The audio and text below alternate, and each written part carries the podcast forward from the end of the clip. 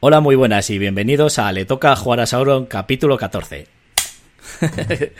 un podcast realizado por los socios de ACV El Anillo Único y en el que charlaremos sobre los juegos de mesa de autor. Garci el que os saluda, el que descontrola todo esto y voy a saludar a los que hacemos hoy este capítulo 14. Empiezo por como lo tengo yo ordenado, de izquierda a derecha. Eozair. Hola, buenos días a todos. Sigo sin haber entrado en el Kickstarter del Nemesis. bueno, al final del programa vas a caer, ya verás. Eh, a las 48 horas. seguimos, seguimos por eh, Edu, bienvenido de nuevo.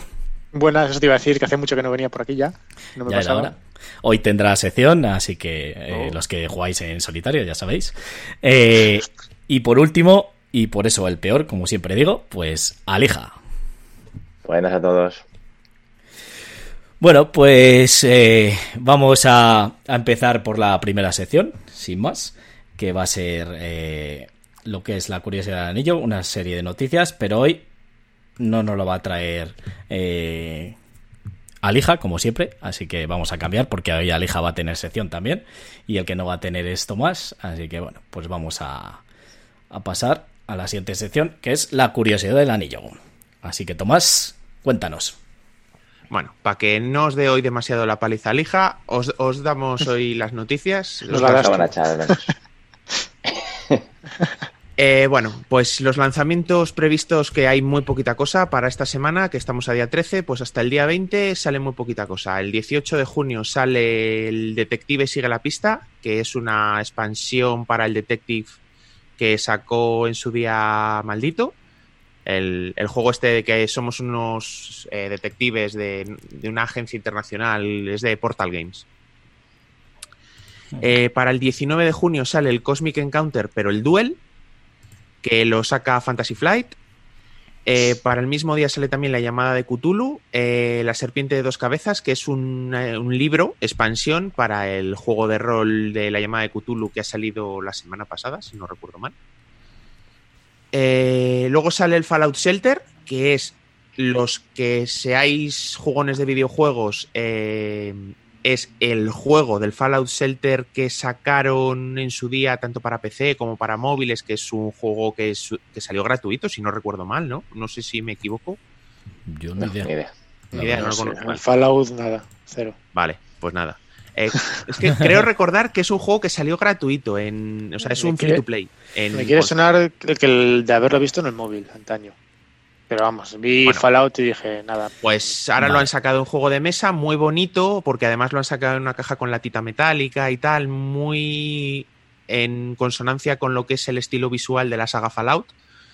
Mm, bueno, es un juego de gestión de un refugio de supervivientes de un holocausto nuclear, para los que no, para los que no conozcáis la saga Fallout de videojuegos. Mm. También sale el mismo día el This War of Mine, Diarios de Guerra, Días de Asedio, que si no me equivoco, creo que es ya la última expansión para el This War of Mine. Y mm. bueno, una pantalla del Dungeon Master del Dungeons and Dragons, que mm, eso ya es más material para, roleros. Para roleros que les mole, porque hay varias pantallas ya del Dungeons and Dragons, entonces ya es, esto ya es más atrezo que otra cosa. Y eso en cuanto a lanzamientos. Y en cuanto a noticias, pues bueno, rectificar que en el último programa dijimos que el Seventh Continent salía en castellano y no sale en castellano. No es que no salga, no sale de momento. Alija, eh, mentiroso, mentiroso. No, yo dije que saldría para. No has hecho ilusionarme para nada. Y se sigue diciendo. Yo sigo manteniendo que saldrá en 2021 en A ver, pero es, se dice, se comenta, se rumorea. Eh, yo he estado buscando información, sobre todo porque me sentó como una patada en el cielo la boca que lo sacaran en castellano, porque lo tengo completo en inglés, pero estuve investigando y parece ser que los de Sirius Pulp, que son la editorial que, que eh, tanto ha desarrollado como distribuye el juego, al final no, no, trabajan con editoriales externas. Eh, lo único que ha dicho en un correo a, varios, a varias personas que les han escrito preguntando es que en función de cómo venda la versión básica que van a sacar este año en alemán, se plantearán estudiar eh, el castellano. Básicamente es como el podemos considerar el pensar estar interesados. A ver, es, es factible que la saquen porque yo creo que Seventh Continent en alemán va a vender bien. En 2021 Seventh Continent en castellano. Pero vamos. Eh, eh déjalo apuntado, a ver. Eso, nos eso. Unas, nos, nos unas cervezas. Hacemos una porra a futuro, ¿no? A ver si entra. Unas viejas, eso es. ¿Eh? Lo que sí que es cierto es que de momento solo va a salir lo que han denominado ellos el Seventh Continent Classic o algo así, que es como esta versión reducida que han hecho del Gloomhaven. Pues esto es lo mismo, es una versión reducida con muchas menos cartas, eh, muchas menos aventuras, menos personajes, para ver si vende bien y eso lo van a sacar en alemán. Yo me imagino que venderá bien, porque además los alemanes son mucho más frikis con los juegos de mesa que nosotros. Así que me imagino que venderá bien. Y el año que viene ya veremos, pero vamos, eh, y que lo saque alguna editorial que no sean ellos es complicado, porque de hecho incluso la versión en alemán la van a editar ellos. O sea, en eso sí que deben ser bastante puntillosos, que no, no, les, no, les gusta ceder los derechos de, producción. Lo que estoy, lo que vería raro quizás aquí en España que vamos, pensándolo, que eh, diciendo desde un principio que no iban a sacarlo en ningún idioma, que solamente en inglés, toda la gente que lo quería realmente se lo ha pillado en inglés. Mm. Y el único, entre comillas, nicho de mercado que pueda haber es o la gente que no, le no sabe inglés o la gente que por lo que sea lo quiera, lo quiera cambiar.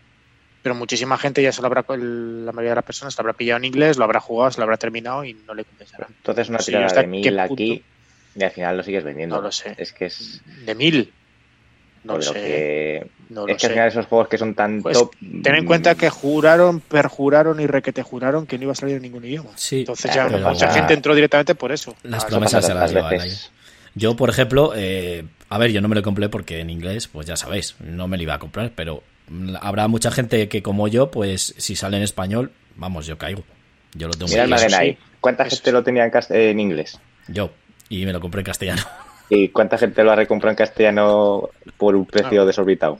¿Pero cuál? ¿Cuál? ¿De cuál hablas? Eh, el Magenite, el Big Box. Eh, Hostia, mucha gente, ¿eh? Mucha gente que cuando anunciaron la Big Box en castellano, Wallapop y los foros de venta eh, regalaban. O sea, literalmente he visto. Mage Knights completos o sea, con todas las expansiones, he visto gente que los ha llegado a vender por 50 y 60 euros. es que al final la gente se le va. Es como el Spirit Island. Yo me lo cogí por 55 o algo así, salió en castellano por 80 y la gente los vendía en inglés para cogerlo en castellano, eh, pero haciendo una pérdida y una evaluación de producto de la leche, digo, eh, no sé. De hecho, es, el ansia de tener el juego antes que los demás y poder jugarlo dos meses antes de que salga, o tres, o cuatro, yo o incluso medio año, yo qué sé. si lo que digo, mm, sí, no, porque... voy a vender el juego en inglés eh, por 30 euros para volverme a gastar otros 50 para ah. tenerlo por 80 en castellano. No, pero a ver, lo que pasa que en este caso, por ejemplo, el Magenite era un juego que solo estaba en inglés y solo lo podías conseguir en inglés. Cuando de repente le sacaron en castellano, pues todos lo que nos le compramos en inglés porque no nos quedaba más remedio, pues sí que le hemos comprado en español. Que sí que es verdad que es un poco locura. Eh, de hecho, fíjate que se la ha comprado tanta gente. Night tenías el, perdón, la traducción hecha por ahí. Sí, claro, había una traducción muy buena y demás y todo y yo la tenía hecha, de hecho. Pero pasa que, bueno, en Esperanto, ¿no? No llegó en castellano. O sea, la primera edición que sacaron aquí fue en Esperanto. Luego ya os dieron las cartas en castellano, creo. Qué mala leche tiene. Oh.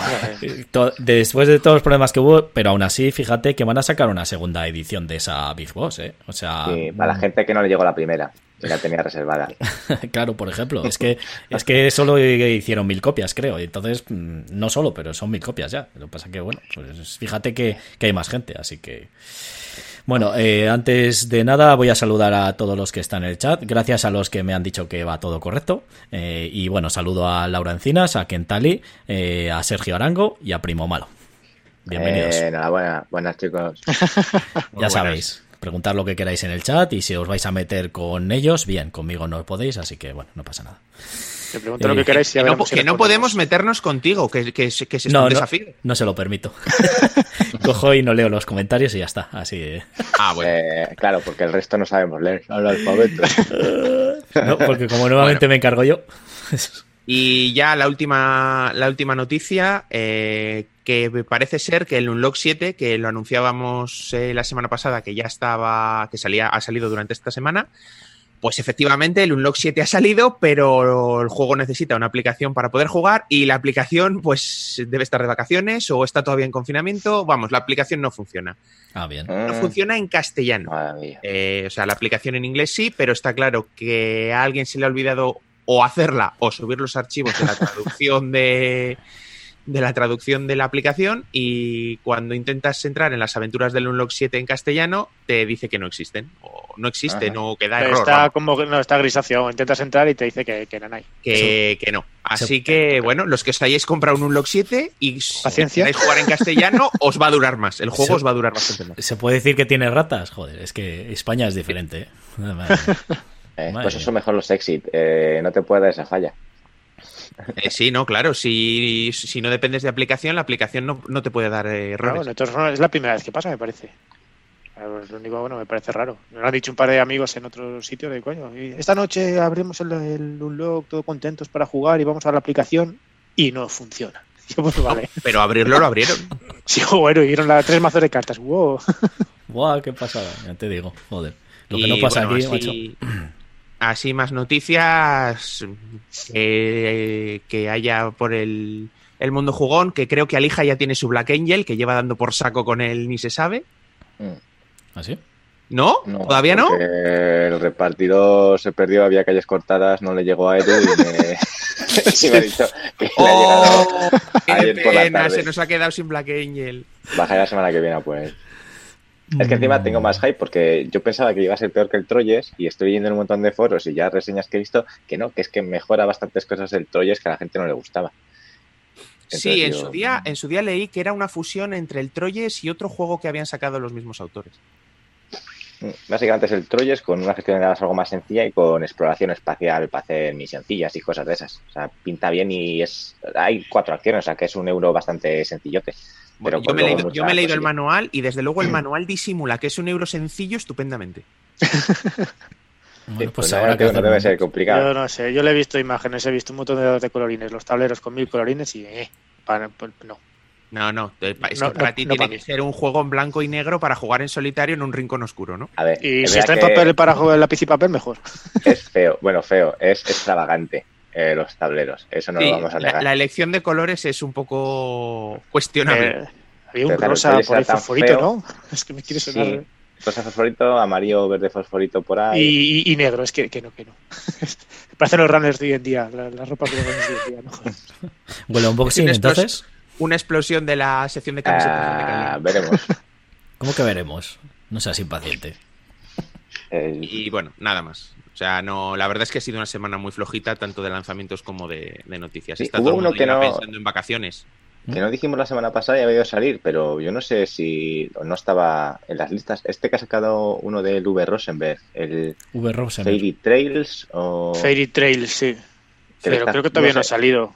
Todavía no ha No, salido, o creo. ha llegado la gente... No lo he visto ni, ni por. Ah, vale, es que le he visto en un montón de canales por ahí de jugando, por ejemplo, Lo en el están, de esas. lo están promocionando ahora el juego, pero creo Ah, que vale, es que digo, a ver si uno del V no, Ya te no lo hemos dicho. Eh, será más de lo mismo, claro. No, no, no, no, Es- es, cajita es un juego- pequeña... Sí, Bueno, es un juego pequeño. para dos de 10 minutillos, súper sencillote. Las reglas, coges una carta y pones carta y ya está, no tiene más. Una Mm. tontería. Es el que es, es tan feo que son como muchas líneas y cuando acabas las líneas vas poniendo tus Sí. eh, piedrecitas. Sí, no, Sí, vale, entonces ya sé. Bien, bien, bien. Muy bien. Bueno, Pues nada más. Porque de la Play 5 aquí no hablamos, ¿no? eh, No, pero no. va a caer, Mejor. va a caer, por favor. Eh, la edición con el Horizon... Eh, uf, uf, vale. Uf, O sea, ¿alguien mil vio la presentación en directo? Sí, ¿verdad? Bien, bien. No, Ah, pavos el no. solo. Se dice entre 500 y 600. Bueno, Venga, Pues Muy nada. bien. PlayStation. Pues luego eh, vais al canal de juegos de Alija, eh, de Ah, videojuegos. es que el tonto este es de Xbox. Es verdad. Eh, a ver, vas a pues, comparar la Xbox nueva, que es un cubo cuadrado, con la nueva, la Play. hombre. Con la Play 5 que es un router. Sí, pero dijo eso Chris, me parece el router. ¡Es un router! Hombre, a ver, yo cuando tengo frío en mi casa sí me compraría la Play, pero cuando no tengo frío pues me compro la Xbox y quiero jugar a juegos. Es que es, es así. Ya, Pero porque bueno, ni no calienta ni enfría. Bueno, venga, ya que esto es otra reserva del Sí, tema, sí, venga. sí. Bueno, vamos a pasar a la siguiente, a la primera o segunda sección que me diga, eh, en la que pues eh, Edu nos va a hablar.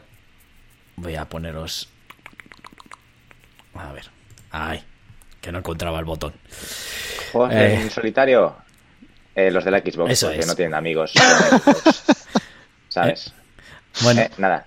Ah, sí, pero yo no voy a hablar de él. Va a hablar Edu, la sección de Mi Tesoro, que por fin está de vuelta, y nos va a hablar de este Nemos Wars Seco de edición. Edu. Vale, eh, quédate tú con el control, que tengo el trackpad aquí, si no, no voy a controlar una mierda. Perfecto. Vete voy poniendo poniendo imágenes. y demás. Vale, pues eh, os voy a hablar del Nemos War, es un juego que ha salido la semana pasada, creo, el jueves, la semana pasada, puede ser. Sí, creo que sí. El juego original lo- es de Victory Points Games, ya saldría ahora un par de años o así. Y bueno, pues hace un par de semanas, eh, la semana pasada lo sacó ya maldito en, en castellano, ¿de acuerdo? El juego es de, Chris- de Chris Taylor, eh, las imágenes de Jan O'Toole. La duración entre 60 y 120, yo las, por las partidas que he jugado, han sido no, han llegado las dos horas entre montar, jugar y recoger mis primeras partidas, así que yo creo que la hora y media, una vez que ya le hayas pillado el, bien el puntillo, se acercará bien. Peso pone 3,8, yo le diría un 2 y medio un poco alto, no creo que llegue al 3. Es ¿Mm? bastante más sencillo que lo que pone desde mi punto de vista, pero bueno. ¿De qué va el juego? Pues se supone que bueno, eh, narra las aventuras de 20.000 leguas de viaje submarino. Se supone que tú estás dentro de la, de la tripulación y tienes que ir pues, realizando una serie de aventuras, etc., consiguiendo puntos de victoria que van a cambiar en función de la de la ideología, digamos, del, del Capitán Nemo, que puedes elegir al principio de la partida. Y cuando llegue el. se te acaba el mazo de eventos, que siempre duran más eh, los mismos, pues puntos la puntuación en función de la. No es ideología, no sé cómo se llamaba ahora, no recuerdo el nombre. Bueno, de la mentalidad del Capitán Nemo, pues te van a puntuar más unas cosas que otras. Y en función de la puntuación que hayas conseguido, pues tienes un nivel y luego tienes un libro de epílogos, pues que te lee pues, un poco el final de, la, de cómo ha ido el. Entonces, eh, ese es el mapa que tenemos, ¿de acuerdo? Tenemos, digamos, un mapa central que representa los mares del mundo, en el cual van a ir apareciendo barcos, tesoros, etcétera. En la parte izquierda son tablas de ayuda, esto, eh, pues del estilo a un wargame más o menos, serían pues eso, tablas de ayuda que consigues con las tiradas de dados, que es cada cosa. Y en la parte de la derecha tienes los barcos que has destruido. Además de una serie de mejoras que puedes irle metiendo tú al Nautilus. Eh, ¿Cómo funciona el juego? Pues son tres fases, siempre son tres fases y ya veréis que son muy sencillotas. Eh, lo primero que hacemos es robamos una carta de evento y lo resolvemos. Hay diferentes tipos de eventos, cartas que directamente que se jueguen resuelves el evento y pista, cartas que tienes una tienes que realizar una prueba, que ya hablaremos de ellos eh, de las pruebas un poquito más eh, detalle ahora, que es realmente donde tiene chicha el juego. Eh, cartas de mantener, pues que directamente te dan una mejora y carta y eso- esos tres, eh, eh, sí, esos tres, ¿vale? Después va la fase de eh, colocación, que se llama. Ahí tú tiras los dados en función de la fase en la que estés, tirarás dos, tres o cuatro dados y aparecerán barcos en los mares marcados con esos dados. Y después, además, eliges dos de los dados blancos que tengas y la diferencia entre esos dados son las acciones que tú vas a poder tener durante, la partida, durante ese turno. Podrás tener de uno eh, a, a cinco acciones, ¿de acuerdo? Y luego ya va la fase de resolución de acciones.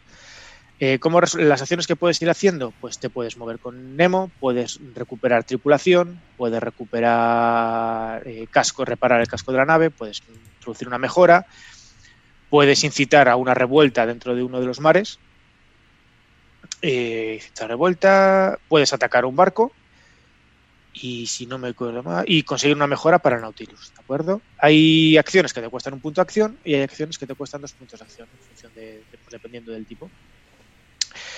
Eh, y poco más, lo buen- bueno, de, bueno y malo de este juego, a ver, el problema que tiene desde mi punto de vista es que todo, todo, todo, todo se resuelve con tiradas de dados. ¿De acuerdo? Lo bueno que Eh, tiene azar, es azar a tope. Sí, azar a tope. Lo bueno que lo puedes ir controlando. Como es tú dentro de las, todas las pruebas, puedes forzar el barco. Pues Tienes tres tipos de recursos que son los que se ven ahí arriba en morado, marrón y azul. El morado es la cordura del Capitán Nemo, el marrón es la tripulación y el azul es el, el casco del, del Nautilus, ¿de acuerdo? Entonces tú puedes, en función de la tirada, puedes ir eh, forzando, que se llama, alguno, uno o dos recursos que te dan un bonificador. ¿Qué pasa? Que si pasas la tirada más ese bonificador, no pasaría nada, tú lo recuperas, pero si fallas la tirada, pierdes el recurso apostado y en función de la tirada, si ha sido mejor o peor, puedes incluso perder dos de, los, de cada uno de los recursos apostados. Entonces ahí está un poco la gracia también del, del juego. Saber cuándo tienes que forzar y cuándo no, cuándo te viene bien tirar, eh, arriesgar un, un recurso y cuándo no, porque si te quedas en cualquiera de los recursos, pierdes la partida. O sea, que también tiene un poquito de push your luck. Como, como que un poquito por leerla. Sí, no has dicho que si haces una apuesta y te sale mal. Sí, bueno, sí, pero no es luck como tal. Es tú, eh, digamos, fuerzas. Por ejemplo, tienes ahí el crew, la tripulación. Tú lo pondrías, tú puedes forzarlo para obtener un más 3 en la tirada. Haces la tirada de los dados que tú tienes siempre un, un, objetivo. Como tengo que llegar a 9. Vale, tengo dos dados. ¿Sabe que me juego al más 3? Venga, va, me lo juego, tira los dados. Si el sumas más 9 no pasaría nada. Pero si fallas, en función de si el lado más bajo de la tirada es un 1, pierdes solamente un recurso. Si no es un 1, pierdes dos recursos. ¿De acuerdo? Entonces, no es un Sí, puzzle bueno, como tal, porque no vas sacando ahí, pero bueno. Sí, es una vale, forma sí. de controlar un, un poco el azar. Al final, siempre, si te salen dos unos, pues la has cagado. Punto. Pero bueno. Bueno, sí. Eh, tienes que tenerlo muy en cuenta. Es decir, todo, todo, todo son con dados. ¿De acuerdo? Eso pasa igual con el otro juego que ha sacado también Victory Point Games eh, y también de Malito, el uno de Zeds. Todos con dados. Todo, todo dados. ¿De acuerdo? Eh, entonces, luego lo que comentaba, en función de la motivación, pues te va a premiar más unas cosas. Eso es la motivación de Nemo. Eh, te va a premiar más unas cosas que otras. Tú puedes ir a explorar, por lo tanto, lo que te, sobre todo vas a, for- a ir a buscar tesoros dentro de los mares. Eh, puede- tú puedes ir al antiimperialismo, por lo tanto vas a intentar forzar revueltas dentro de, de los mares. Puedes ir a guerra, entonces tú quieres cargarte buques de guerra, etcétera. ¿Cuándo ganas la partida? Con La partida termina en dos, eh, dos casos. Primero, cuando se acaba el mazo de eventos, o bien cuando se cumple una de las condiciones de derrota. Cuando se cumple de derrota, cuando te quedas sin cualquiera de los recursos, decir, en el momento que te quedas a cero de cualquiera de los recursos pierdes, o en el momento que tengas que poner un barco, si no tienes sitio donde ponerlo, se te han llenado los mares de barcos, se supone que como que te hacen una especie de, de jugarreta, digamos, y no puedes seguir, eh, vamos, eres demasiado notorio, por lo tanto no puedes eh, seguir jugando, directamente te capturan. Y luego también en el track de arriba que tenemos hay un track con una calavera negra, que esa es también la notoriedad. Según vas hundiendo barcos, vas haciendo diferentes acciones, vas haciéndote más notorio al, al mundo y si llegas a cierto número en función de la, de la mentalidad de Nemo, pues también llevaré- perderías la partida. ¿Vale? Y así muy resumido, muy resumido es esto. ¿de acuerdo? Y lo que comentabas de la mentalidad de Nemo es fija, la vas eligiendo tú. o- Eh, tú lo eliges al principio de la partida. Tienes cuatro en el juego básico, pero como te viene con las tres mini expansiones, en una de ellas te viene otra más. En el fondo tienes seis para elegir. Y luego en los eventos os he comentado que eh, hay como tres partes. Está el acto 1, acto 2 y acto 3. Al principio del acto 3 te permiten cambiar de mentalidad también.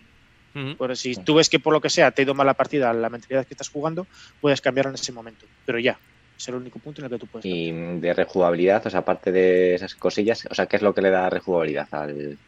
Aparte de toda la suerte, digamos, el azar que tiene, dados, que pueda salir Eh, la cantidad de eventos que te pueden salir. Es decir, tú el, el mazo creo que montabas 25 o 30 eventos y te sobran otros 30. Los eventos que tú vas cogiéndote te mueven la partida mucho. Es decir, no es lo mismo que te salgan todas cosas buenas, que te salgan malas, que a medias. no. Cambia bastante.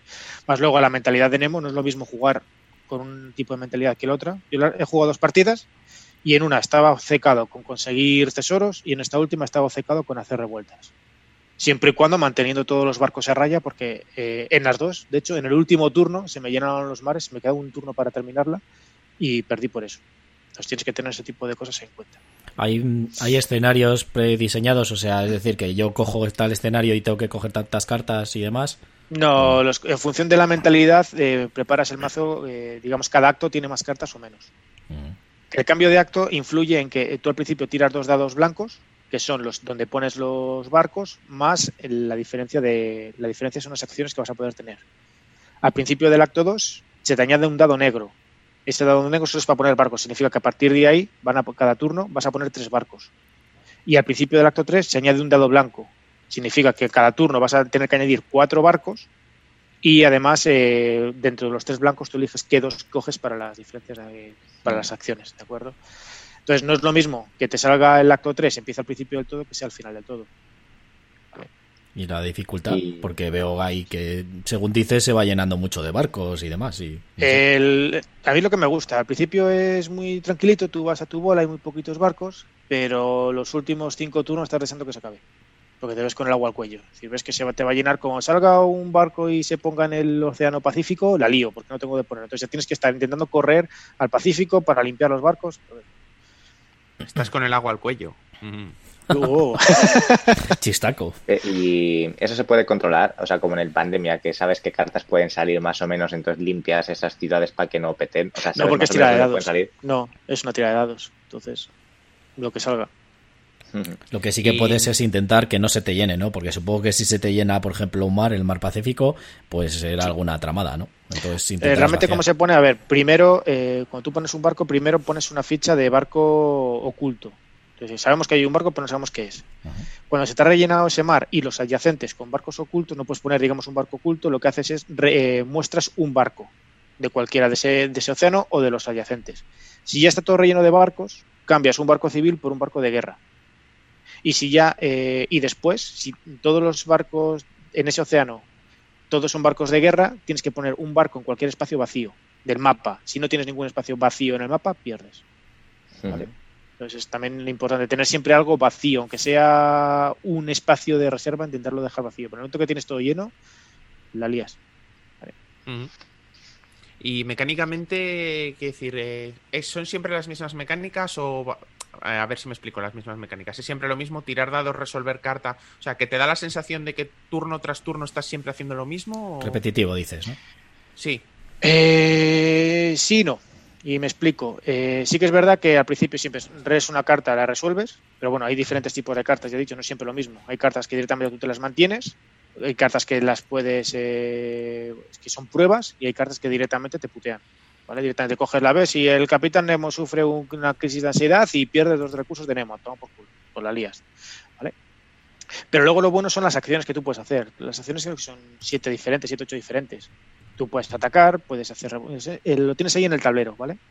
Si Ujú. bajas un poco, Sí. son todas las acciones que tienes. Puedes irte de aventuras, puedes atacar, puedes incitar una revuelta, moverte, descansar, que es recuperar eh, tripulación, reparar, que es recuperar casco del barco, mejorar el Nautilus, poner una carta de mejora.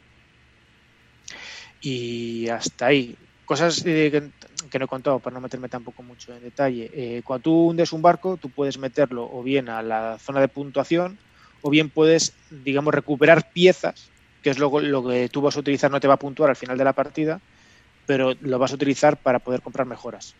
También tienes que saber cuándo eh, poner la puntuación y cuándo mejora. De ataques tienes dos tipos de ataques. Tienes el ataque planificado y el ataque audaz, creo que lo llaman. El planificado te da un bonificador de más uno, pero solo puedes atacar un barco. Mientras que con el ataque planificado pierdes ese bonificador, pero si hundes a un barco, eh, tienes eh, a cambio de un punto de notoriedad, eso es malo, puedes hacer un segundo ataque. Si lo hundes, a cambio de uno de notoriedad, un punto más de ataque. Y puedes seguir haciendo ataques de esa forma hasta que bien falles el ataque o bien coges el barco y lo muevas al... eh, recuperes piezas, digamos. Por lo tanto, tienes que saber, normalmente los barcos de mayor puntuación, los que más te cuesta hundir, te da más puntos, pero claro, eh, hay otras veces que lo que intentas es, venga, voy a intentar acoger el barco de menos puntos para salvarle y ponerle aquí porque realmente necesito mejorar el Nautilus. Es decir, las mecánicas son todo el tiempo lo mismo, tirar dados y resolviendo y haciendo tus acciones, pero qué acción hacer es donde realmente piensas, tienes que andar pensando qué es lo que mejor conviene en cada momento. También en función de las cartas que tenga, hay muchas cartas que tú tienes que mantener y tienes que cumplir cierta condición para que se pueda para cumplirlo. En caso que no lo cumplas, eh, al final de la partida puede ser una penalización. O al contrario, puedes eh, intentar conseguirla porque te da una bonificación buena, pero si no lo haces, al final de la partida te dan una bonificación por otro lado. Entonces, tienes muchas decisiones de qué hacer en cada momento. Está, está chulo, tiene una pinta. Y pone que es de 1 a 4. El, el Sí, a, resto- a- a ver, Eso es. el juego está pensado para jugarlo en solitario puro. Tiene, añade dos variantes para jugarlo de uno a cuatro jugadores, una cooperativa y una competitiva. ¿Qué es la cooperativa? Cada uno de necesitamos una, entre los que jugamos recibimos una carta de oficial. Entonces uno es el timonel, otro es el grumete, otro es el, yo qué sé, me lo invento, el, el cocinero. Entonces cada uno tiene sus propias acciones. Cuando le toca jugar a él, por ejemplo, solamente puede forzar cierto recurso. Si, si tú eres el, yo que sé, el capitán, no puedes eh, forzar el, el casco, no puedes forzar la tripulación. Pero O sea, sí que puedes cada uno juega a la mitad del juego. Más o menos. Es juntarse entre todos y saber qué hacer en cada momento con cada jugador. ¿vale? Y luego el modo competitivo, pues es más de lo mismo, recibes lo mismo, pero además eh, existe lo del el- los motines a bordo. Puedes hacer un motín para ser tú el, el capitán del barco. Y al final cada uno punto diferente. Pero vamos, son variantes. Y el juego está pensado para jugarlo a, a un jugador. Sí. Mm, Y eso lo habrán hecho pues para vender más, supongo, ¿no? De 1 a 4, porque si no... Bueno, es lo mismo ponerlo de no es de 1 que uno. de 1 a 4. Claro. Pero bueno, Claro. este está pensado para. Lo bueno que tiene del tablero, que tampoco lo he comentado, es que todo está en el tablero. Todas las tablas, todos los resúmenes, todo lo que tienes que hacer está escrito en el tablero. Si no tienes que ir. La segunda partida tuve que ir a consultar las reglas una vez. El resto está todo perfectamente descrito en el, en el tablero. Sí, lo que hemos visto. Eh, De un vistazo puedes, eh, puedes mirarlo y ves. Es- la- eso se qué agradece acciones mucho. tienes, las tablas. Eh, Mira, por ejemplo, la secuencia del turno lo tienes ahí tú, es la parte blanca que hay a la derecha. Por a la ejemplo. derecha, esta. Eh, ahí sí. A ver si quiere abrir. Sí. no me deja, espera. Bueno, pero ahí, ahí lo tienes todo. Es decir, qué partes son, en caso de que sea un turno normal, un turno en calma, cómo tienes que moverlo. Todas las, eh, las Ahí está. acciones, que los combates, lo tienes ahí todo. Todo está ahí marcadito. Entonces. Hombre, siendo un solitario, a ver, eh, es lógico, entre comillas, porque ya sabemos que no la lógica no siempre se aplica a la hora de, de hacer los juegos, pero al final si la idea es que juegue una persona sola, cuanta más información tenga en el tablero, sí, pero yo, por más ejemplo, ahora estoy le va a resultar a, jugarlo. estoy jugando mucho a Wargames en, en solitario y hay muchas que coges la carta, haz no sé qué, vete a la sección 9.3 del manual. O vale. Vale, pero Pues es que tienes que estamos, tener manualico ahí ver, al ladito. estamos hablando de Wargames y me- por lo que comentas si serán tipo, eh, ¿cómo se llamaba? De Avalon Hill o cosas por el estilo. Ah, sí. Claro, ya- yo tengo bueno. un Wargame que es el Flight Leader, que es un juego que te lees las reglas y ves eh, detección de misiles por radar, regla 10.3.7.2.1 Sí, eso es. Eso es. Párrafo 3, sección Pero 2. Sí, sí. De todas formas, yo creo este juego, eh, si además veis la casa que lo hace, que es Victory Point Games, es un Wargame Light disfrazado. En el fondo, todo el tiempo de, de las tablas, los tiradas de dados y demás, es eso, un Wargame Light, hay que decirlo, pero disfrazado. Pues Vale. la verdad es que me, me lo has vendido bien. Eh, me- me ha resu- no, además la, siempre me ha gustado bastante la, la mitología alrededor del Nautilus, el Capitán Nemo y tal. Tío, el- La- si te has leído el libro, te ambienta muchísimo, porque cada una de las cartas tiene un párrafo del libro que te ambienta exactamente por qué está pasando eso. Si tú te has leído el libro, sabes cada uno de los eventos, por qué está ese evento en el juego.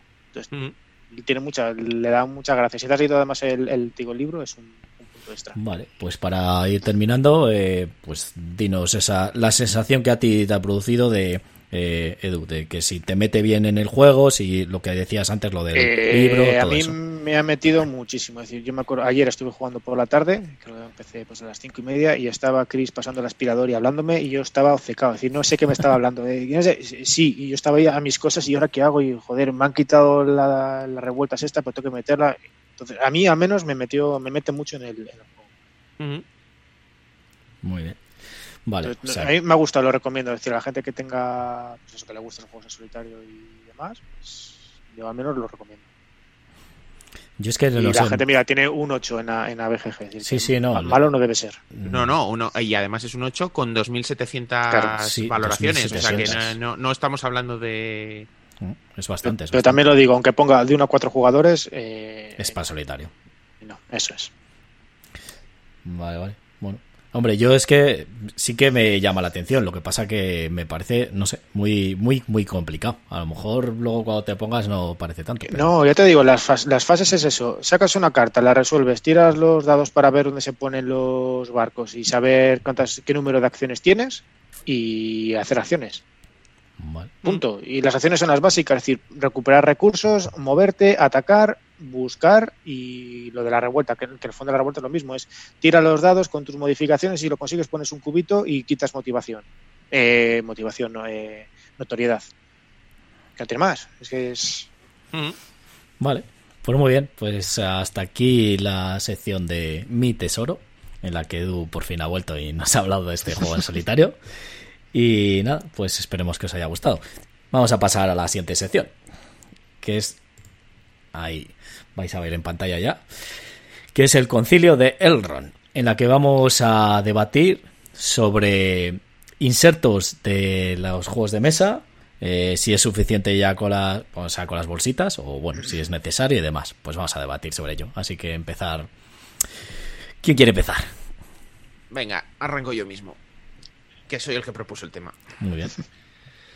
A ver, el tema es. es sobre es pregunta. Opinión. eh, los insertos que. Bueno, a ver, los, eh, los insertos que vienen de fábrica, estamos de acuerdo que quitando honrosas excepciones, suelen ser una. Bueno, y por llamarlo insertos, suelen ser unas cunas lamentables. Pero esta moda que se está poniendo ahora, llamarle sobre todo cuna. en. ¿Eh? Que por decir- cuna en algunos casos. Bueno, sí, en algunos casos es un trozo de cartón doblado en dos. Hmm. Pero mm, esta moda que se está poniendo de ahora que tanto en Kickstarter como juegos que salen ya directamente en tienda, eh, se está poniendo de moda que uno de los elementos que traigan sea un inserto personalizado. Y en muchos casos el inserto personalizado es una metida de pata porque no han previsto tamaño de fundas, eh, no han calculado bien cómo quedan los componentes en el inserto. Entonces, bueno, un poco ver qué opináis, si estos insertos merecen la pena, si realmente un inserto merece la pena, sois de bolsitas, sois de tirarlo todo en la caja como cuadre. Mm, A ver, eh, depende del juego. A mí, eh, personalmente, antiguamente utilizaba bolsitas para todo. Desde que descubrí las cajas de estas de Masqueoka o las de Zacatrus, lo de las cajitas es una gozada. Sacas toda la cajita, quitas la tapa y lo tienes todo ordenadito. No tienes que andar sa- sacando fundas y luego a la hora de recogerlo lo mismo. Coges, lo metes en la caja y niquelado, por ejemplo. Sí que es verdad que hay juegos, por ejemplo, eh, bueno, eh, me voy a centrar un poco en el tiro.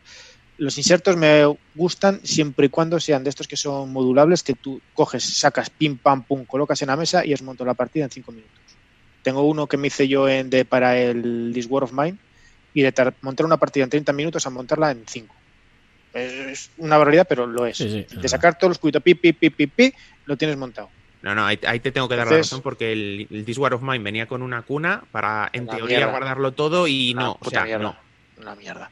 Mm. Entonces, de- depende del juego. Si son juegos solamente de cartas, pues tontería, metes una bolsita y pista. Pero sí que es verdad que juegos que tengas muchos componentes, si viene con un inserto en condiciones, pero modulable, es decir, esto que te viene una única cuna, que tú tienes cada uno de tus huequillos, pues mira, hay muchas veces que, que es un coñazo andar metiéndolo todo. Pero si tú puedes sacarlo realmente y colocarlo en una mesa donde te dé la gana, una gozada. Sí, a mí, a mí también me parece que está bien lo de los insertos. Además es que eh, me parecía muy triste cómo venían, sobre todo era Fantasy Games, pero bueno, muchos juegos que A eso por me lo menos con lo de por llamarle cuna. Claro, por lo menos eh, ellos les pintaban. Es que yo he tenido algún juego, ahora no recuerdo, pero que es que ni siquiera venía ni pintado ni nada. O sea, era un cacho cartón ahí puesto o mal puesto y ya está. Y eso, o sea, es que encima que estás pagando ya una pasta, que ahora valen más los juegos y demás, pues encima que no te hagan. Pero lo que decís vosotros, yo para mí también que sea para luego montar bien rápido la partida. Porque sí que es verdad que, que eso que te ahorre y bueno, tenerlo luego todo ordenado, o sea, poder sacar unos componentes, pues unos tokens y demás para poder cogerles rápidamente y hacer un setup bastante rápido. Eh, el- pero que no hagan como... Sí que es verdad que no suelen calcular lo del tamaño de las fundas, porque por ejemplo, sí. eh, eh, yo eh, ni de los componentes, eh, el Magenite, que es de- el que tengo, o sea, te viene un inserto que ni siquiera los, los tazos, los tokens de los monstruos, te caben todos. Sí, sí caben. Mm, Pues yo no sé, Sí caben. que- Sí caben, porque lo tengo y caben. pues a mí no me caben. No sé si es que les colocaré mal. Pero vale. puede, os puede haber pasado lo que me pasó a mí con el Nemesis, que en teoría también tenían que caber las cartas enfundadas y efectivamente tú, una carta tiene, yo qué sé, eh, medio milímetro de grosor y cuando le pones fundas pasa a un milímetro. Este, son medidas al azar, ¿eh? Sí, Claro, eh, si tú tienes 800 cartas, pues a medio milímetro serían eh, la mitad. Sí, Eh, no, 400 pero- milímetros. Pero si le metes fundas, serían...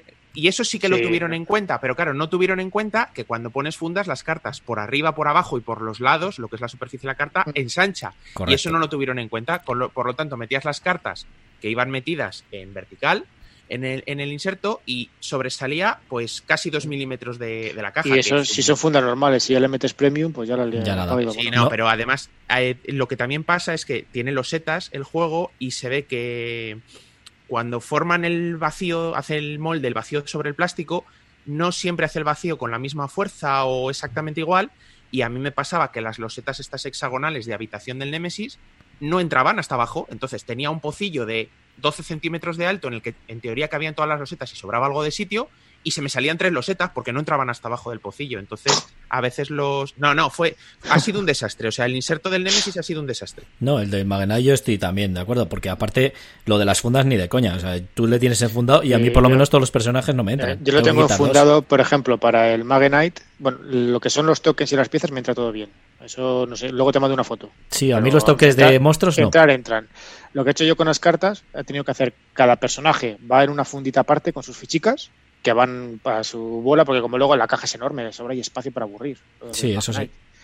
Eh, y luego lo que he hecho, el resto de cartas van fundadas, las he metido en cajas y me ha tocado recortar el inserto de plástico porque venían con una especie como de, separadores que no valían para nada y me ha tocado recortarlo con un cúter para poder meter ahí las cajitas. Claro. Porque si no, sí que no. Es lo que pasaba, como decía Tomás. Yo las intentaba meter en vertical y como sobra un poquito de la funda, tú le pentías la, sobre cuna, vamos a llamarle, por encima, y al final te doblaba las cartas y te levantaba por el otro lado y bueno, una tapa de plástico, dices. Con, el mm. Nemesis, con el Nemesis me tiré una tarde entera eh, haciendo malabarismos con el cúter, recortando el inserto para que entrara todo. Pero ves, es que es eso es lo que digo. Yo entiendo que a lo mejor digan, pues oye, es que el juego no le tienes que enfundar. Bueno, tampoco lo entiendo mucho, pero bueno, que te hagan el inserto calculado para los componentes mismos que entren. Por lo menos que sea así. El, Ostras, que no le tienes que enfundar un Nemesis que se juega el 90% con cartas o un Magenite que es un juego de cartas. A eso me refiero, que ya ahí ya pasaríamos a otro debate si estarían, o yo creo que deberían estar obligados a hacerlo, por lo menos ya que le hacen, pues que le hagan bien. Pero yo solo pido también eh, que mínimo eh, entre todo. Es que ya te digo que, hay muchos insertos que no entran. Si tú piensas un inserto para cartas enfundadas ya tienes las cartas normales y las premium. Si lo haces pensando en cartas premium, al final, si eh, la gente que no le enfunde, porque no todo el mundo lo enfunda, le va a sobrar un montón de espacio. Entonces, claro, ¿qué haces? Pues al pues final nunca llega al gusto de todos. Entonces, mm. ahí también poniéndote un poco en la piel del, editor. Pero a eso me refiero que sí. Sería de que, te comprara sus propias cartas. ¿Tienes una pinta, Beto, ahí tirado? sí, sí, es, como que paso de vosotros. hombre, sobre, los debates estamos relajados. Ah, eh, yo creo que en esas cosas o compras las, las, fundas que te vendan ellos o no tiene sentido pedir. Eh, un ejemplo, el Tinted Grail podías cogerte, si quieres, las cartas que te vendían en el Pledge. Si no coges esas, ¿cuáles te compras? Las de Mayday, te coges las USA, te coges las Quimera, te vas a coger unas especiales justas, eh, de qué tamaño hago el inserto. Si es un poco más grande, pero yo me cojo las pequeñas, me sobran y se me salen. Si cojo las justas, no me entran. Yo ahí estoy con Brulla. Eh, no sé. No creo que tengan que hacerlo para absolutamente todos. Pues eso... O te venden sus propias fundas y te lo hacen pasas fundas y si no coges las fundas. Luego, problema tuyo. Me pasó con el Máquina Arcana. Es un, juego que tenía venía también sus propias fundas y las tienes realmente que comprar porque eran tamaños muy raros de cartas. Entonces la pregunta es, vale, te cogemos el precio de la, el lado de las fundas, pero ¿va a entrar en las, las cartas enfundadas? Sí, sí, sí, vamos a expresar el inserto para que entre todo enfundado. ¿Qué pasó cuando luego llegó el juego? Tuvo que ser un otro usuario el que se tiene una tarde entera haciendo cálculos y malabares y enviar fotos de cómo coño guardarlo. Al final entra, sí, pero eh, si tienes que hacerlo como él dice.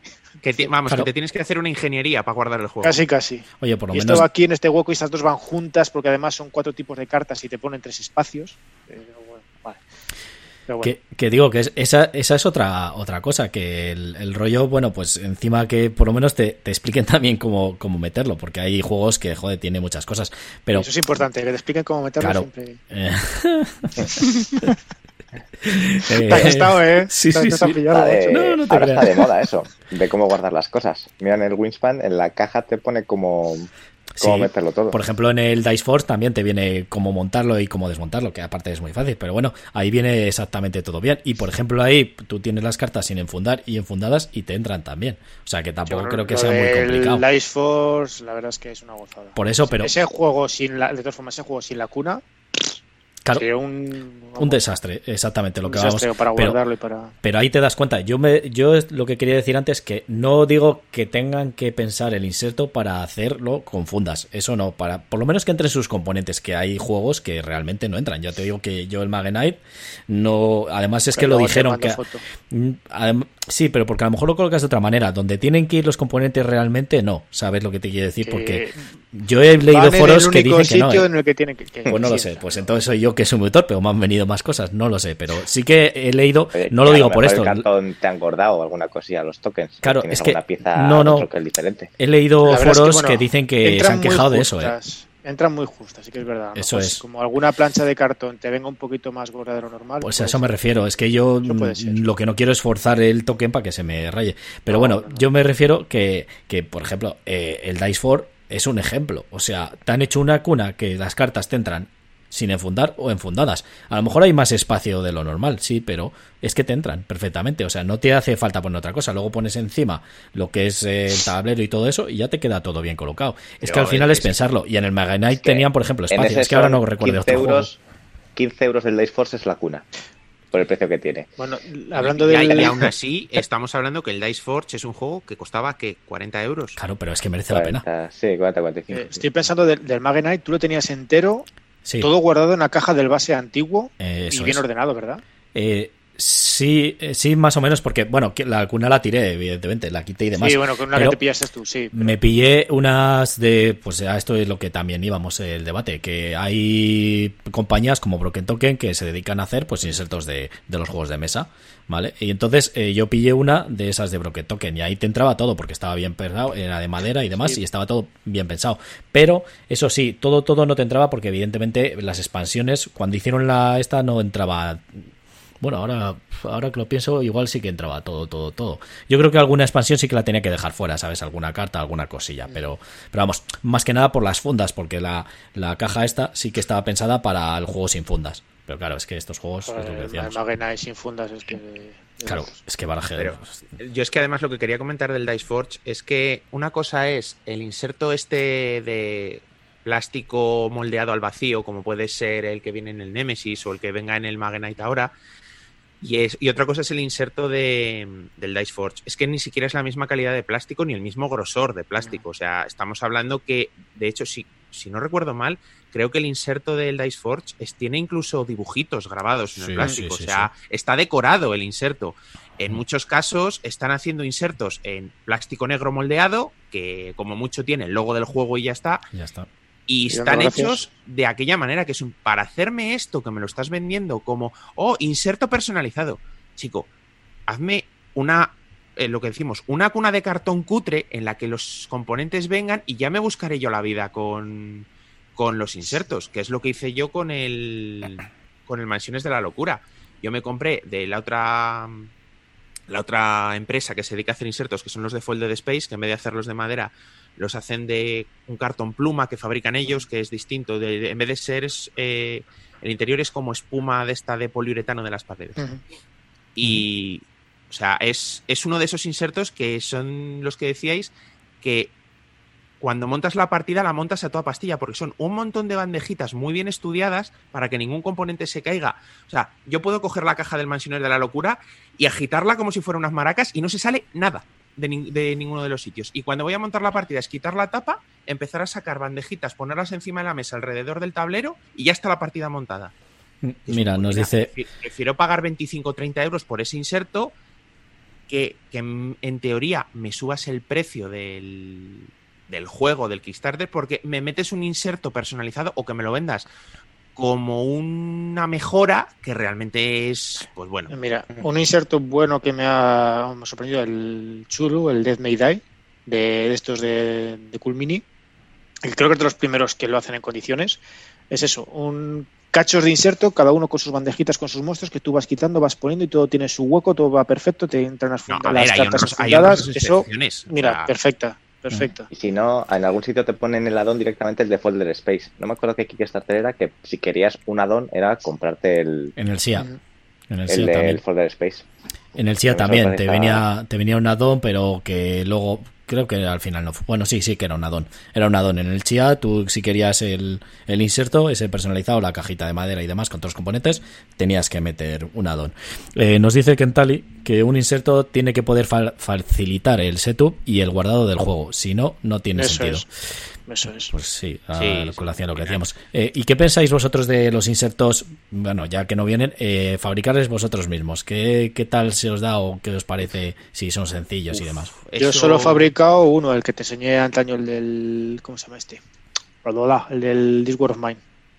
Con cartón pluma y bueno, si tienes por ahí las, las reglas, vamos, las reglas, las instrucciones de cómo montarlo con medidas, es cortar con cúter y con, A ver, eso, eh, fabricarte tu propio inserto, salvo que sean juegos muy sencillos, que, bueno, a ver, fabricarte tu propio inserto ni siquiera tiene por qué ser un inserto per se. Eh, durante mucho tiempo hemos tirado, y, y, lo, y, lo, sabéis todos, con las cajitas de anzuelos de pesca del Decathlon y Correcto. con cajas de portatornillos de las ferreterías y cosas así. Y O sea, durante mucho y- tiempo hemos tirado con eso y, y funcionaba. Sí, no funcionaba funciona. perfectamente porque los tamaños no coincidían con el interior de la caja y tenías que andar haciendo ahí, meter trocitos de cartón para que no se te movieran, pero bueno, nos apañábamos. Mm, Pero hacértelos en cartón pluma, todo depende. Si, a ver, si encuentras a alguien que ya lo haya hecho y haya compartido los planos, es ser un poquito mañoso y no llevarte los dedos con el cúter, pero pero por ejemplo yo me diseñé un inserto personalizado para el Imperial Assault con todas las expansiones. Tuve que buscar una caja aparte. Tu- bueno yo es que eh, al Ah. final lo tuve que diseñar en AutoCAD primero porque es que si no me estaba volviendo loco. Entonces eso es algo para que s- le guste muchísimo ordenar los juegos. Yo te digo, diseñar no, te digo, yo estaba hablándote de irte a la BGG, irte a que alguien lo haya compartido, descargártelo y hacerlo, hasta ahí. Ponerte a Sí, diseñar bueno. ni de coña, es decir, ya estás, no tengo tiempo para jugar, voy a tener tiempo para ponerme ahí a diseñar el... Joder, yo es que paso soy muy vago. Sí, O sea, yo es que también. como además soy muy de euros, a mí con las boxes estas y bolsas, es que tengo casi todos Sí, pero es lo que he dicho al principio, que ahora con lo de las boxes también es una gozada. Claro. tienes tú todo preparadito, todos los componentes, coges las sacas, quitas la tapa y ya tienes que así puedes jugar. Oh, Fíjate en el del Señor de los Anillos, con una y sobra la mitad, tienes ahí todo. Incluso hay ciertos juegos que te caben hasta las cartas cuando son pequeñillas. eh, porque los huecos grandes de las tacaboses esas, yo he metido algunas cartas ahí también. Sí que es verdad. no, pues. eh, a ver, el- lo de fabricarlo yo también soy un poco... A mí... No es que, aparte de pereza, pues sí que es verdad que no soy muy mañoso, entonces las manualidades no se me dan muy bien. Pero yo sí que me estoy diseñando, por ejemplo, el inserto del Destin, porque claro, todas las miniaturas y todo eso sí que me lo estoy Claro, diseñando. pero eso es trampa. Eso es con impresora 3D. Claro, luego lo... Es que eso es lo que iba a decir yo que, que- que es que hemos llegado al A ver, un paso más allá en, en los insertos, porque hasta ahora eran lo- los que tú decías de madera. Los de Broken Token, yo tengo el del Terraforming Mars, y he conseguido, por increíble que parezca, que me quepa todo, y cuando digo todo es todo, todas las expansiones en la caja del básico, con el inserto de Broken Token y enfundado. ¿Sí? O sea, cabe todo. Eso Una sí, papelera grande, ¿no? la caja... Qué cabrón eres. La caja es densa, o sea, creo que no hay espacio para nada. Pero son, son buenísimos, eso sí, pesan mucho porque es madera. Folded Space también se curran unos insertos muy buenos, yo tengo dos insertos suyos. Y el del Mansiones es una maravilla, pero pasa lo que comentabas tú, Garci, que cuando sacaron el inserto, la última expansión, la de la senda de la serpiente, no, no había salido ni estaba anunciada, entonces no cabe. Bueno, aparte de que llega un momento que el número de los setas ya no caben en la caja. O sea, Claro. Eso me pasa a mí, el Destin. Por pero eso es que ya con las impresoras 3D hemos llegado a otro nivel. Sí, pero bueno, eh, los planos, a ver, hay diseños por ahí, pero para que te quepa todo como tú quieres y demás, no he visto ninguno, entonces les estoy diseñando yo los el, el inserto, entonces eh, también lleva su hablaremos tú y trabajo. yo eso. de eso, ¿eh, García? Sí. Hablaremos tú y yo.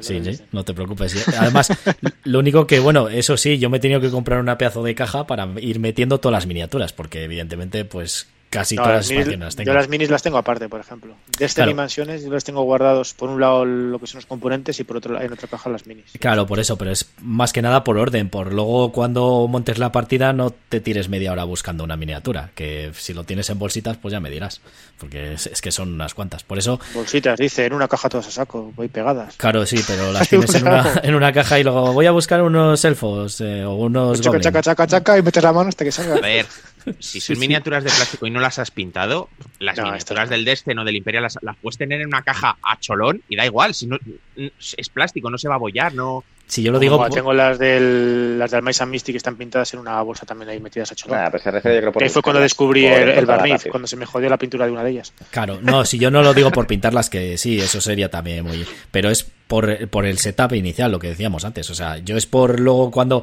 eh, salen unos eh, Goblin, pues eh, ya les encuentro rápidamente. No muy rápido a lo mejor porque están un poco, pero por lo menos les veo. O sea, cojo todo el grupo y demás. No sé, yo lo hago por eso. Yo todo lo que es el orden, igual que las losetas y todo eso, es para luego eh, jugar la partida más rápido. Porque es que si no, Sí. el buscar ya es eh, otro minijuego. O sea, el ir preparando estamos, los estamos de acuerdo que la época de las bolsitas ha pasado ya, ¿no? Sí, sí. Bueno, Eh, nos no dice estoy- Kentali. Yo no estoy de acuerdo tampoco ahí, ¿eh, Tomás? Eh, Eh, yo en un euro. Un momento, para- Alija, antes de, nos dice que en Tallinn no es sencillo fabricar insertos caseros, hay que mirar muy bien cómo cuadrarlos o buscar a alguien que los haya diseñado. Eh, Eso es. Pues eso, eh, sigue, Alija, perdón. No, que eso que yo, por ejemplo, el Juego de Tronos, cada casa su bolsita para las cartas y a repartir. Yo creo que el inserto bueno sería que, perdón, que cogieran los que hacen los juegos, te dieran una caja totalmente vacía con un par de zacaboxes y bolsas. Eso sería la. Sí, sí, sí, estamos de acuerdo que, que al final, si el inserto al final es un, una, como hemos dicho antes, que a lo mejor es una pieza de plástico enorme que metes ahí todos los componentes y luego eh, para buscarlo eh, tienes que estar Lo mejor es, como decía antes, Edu, que es, pueda sacar cajitas, o sea. Eso, pero claro, supongo que será muy difícil y la caja a lo mejor la tienes que hacer mucho más grande. Porque claro, cuando te viene el juego eh, nuevo, te viene sin destroquelar y todo eso. Por ejemplo, el Magenite, la primera edición, el juego ya te venía destroquelado. ¿Sabes? Uf, O pero sea- de, de eso hace muchos años, ¿eh? Claro. Es muy raro que un juego venga destroquelado a día de hoy. ¿eh? Mm, Ya lo sé, pues supongo que no será. eh, o sea, serán costes. Necesitas a un final. chino que quite el Claro, claro, claro, Serán se costes, mano porque al final se hace a fabricación en serie y demás, pero, pero por ejemplo ese sí que te venía destroquelado y te venía un inserto que está bastante bien para guardar la figurita, los castillos y todo eso. Y luego, pues bueno, los tokens les tenías ahí, lo único que les tenías que guardar en bolsa, pero, pero vamos, que supongo que será eh, difícil hacerlos. Bueno, pues para ir terminando, vamos a, hacer una pasada. Eh, ¿Qué decir vosotros? ¿Que deberían hacer insertos las compañías de los juegos de mesa, por lo menos de sus juegos, para que quepa todo bien perfectamente? ¿O, o no es obligatorio y mejor lo metes tú en zacaboses? Eh, Ozair. Mira, yo prefiero, para que lo vayan a hacer mal, eh, prefiero que no hagan nada. A ver, entiendo que en muchos juegos hay que meter una cuna de transporte, porque si no hay componentes que se pueden dañar. Pero no, no te lo, o sea, no te curres una cuna de transporte ahí con unos gráficos. Haz una cuna de transporte en blanco que, que sepas que la gente la va a tirar y que cada uno se organice la caja como quiera. Si lo vas a hacer mal, no lo hagas. Eh, ¿Brulla? Nada, que al final las empresas van a hacer lo que les dé la gana, como de costumbre, van a ser costes. Si es un Kickstarter que te pueden sacar 10 euros por metértelo, pues quizás. Que te la hagan a ti por tu cara bonita y con el mismo precio. ¿Y Alija? No sé, yo creo que o el juego es muy caro o no merece la pena. Yo es que soy fan de las TES. Esas que venían antes, las cartas en medio y debajo de cada lado lo que quieras y listo. Luego lo abres, la tiras y ya está. Yo, yo bueno, yo pienso que, que sí que deberían, por lo menos, eh, no una mierda de cartón, o sea, por lo menos que quepan sus co- componentes y que estén bien guardados y ordenaditos, que al final, pues para que te eh, añada el setup inicial. Y yo no creo que porque metan un inserto suba mucho el precio del juego, no debería, o sea, no te va a valer como si te le compras después, que a lo mejor te vale 30 euros. A ver, si le están fabricando en serie es igual que cuando hacen la caja, pues sube un poco más el precio del juego y me sube 5 euros, pues yo lo prefiero. La caja hacen eh, 12.000 millones de cajas porque vale para 40.000 juegos y ese inserto vale para la tirada de ese juego. Y hay que pagar las horas de diseño, más las planchas. Las máquinas que tienen que tener. eh, yo creo que sí que puede subir y hacer una mierda inserto, ¿eh? Sí. No sé. Sí, yo por eso digo que para eso que no lo hagan y tienes compañías como Game Trace, Folded Space, Broken Token, que luego cada uno se busque. Sí, por- oye, hay gente que dice, no, no, no, mira, es que, yo- bueno, yo, pas, yo paso y lo meto todo en bolsitas o en zacaboxes o cosas así. Bueno, hay gente que lo tiene todo tirado dentro de la caja del juego y ya, ya lo montará cuando, cuando empieza la partida. Y si eres un coleccionista o te gusta tenerlo muy ordenadito, pues oye, ya hay empresas que te dan el servicio, no sé. Y si no, la opción deluxe, que se la suelen meter en plan de por 20 euros más, algún token mejorado y, una, y un inserto bueno. A mí esa idea me, me convence, o sea, que tengas Sí, esa es opción, que te puedas comprar una opción, una versión u otra. Sí, pero eso eh, para los Kickstarter sí tiene sentido, pero para los juegos que salen directamente en tienda, que no, se- no pasan por Kickstarter, Hacer No, no, una versión digo- deluxe y una versión normal no, o sea, no es ni factible ni viable económicamente No, para la ¿cuántos, empresa. van a- porque ¿Cuántos vas a vender de cada? Claro, es Las que- cuentas son complicadísimas. No, no, Y yo hablo además te- de Kickstarter. Tú mismo te estás dividiendo la base de consumidores. Eso es.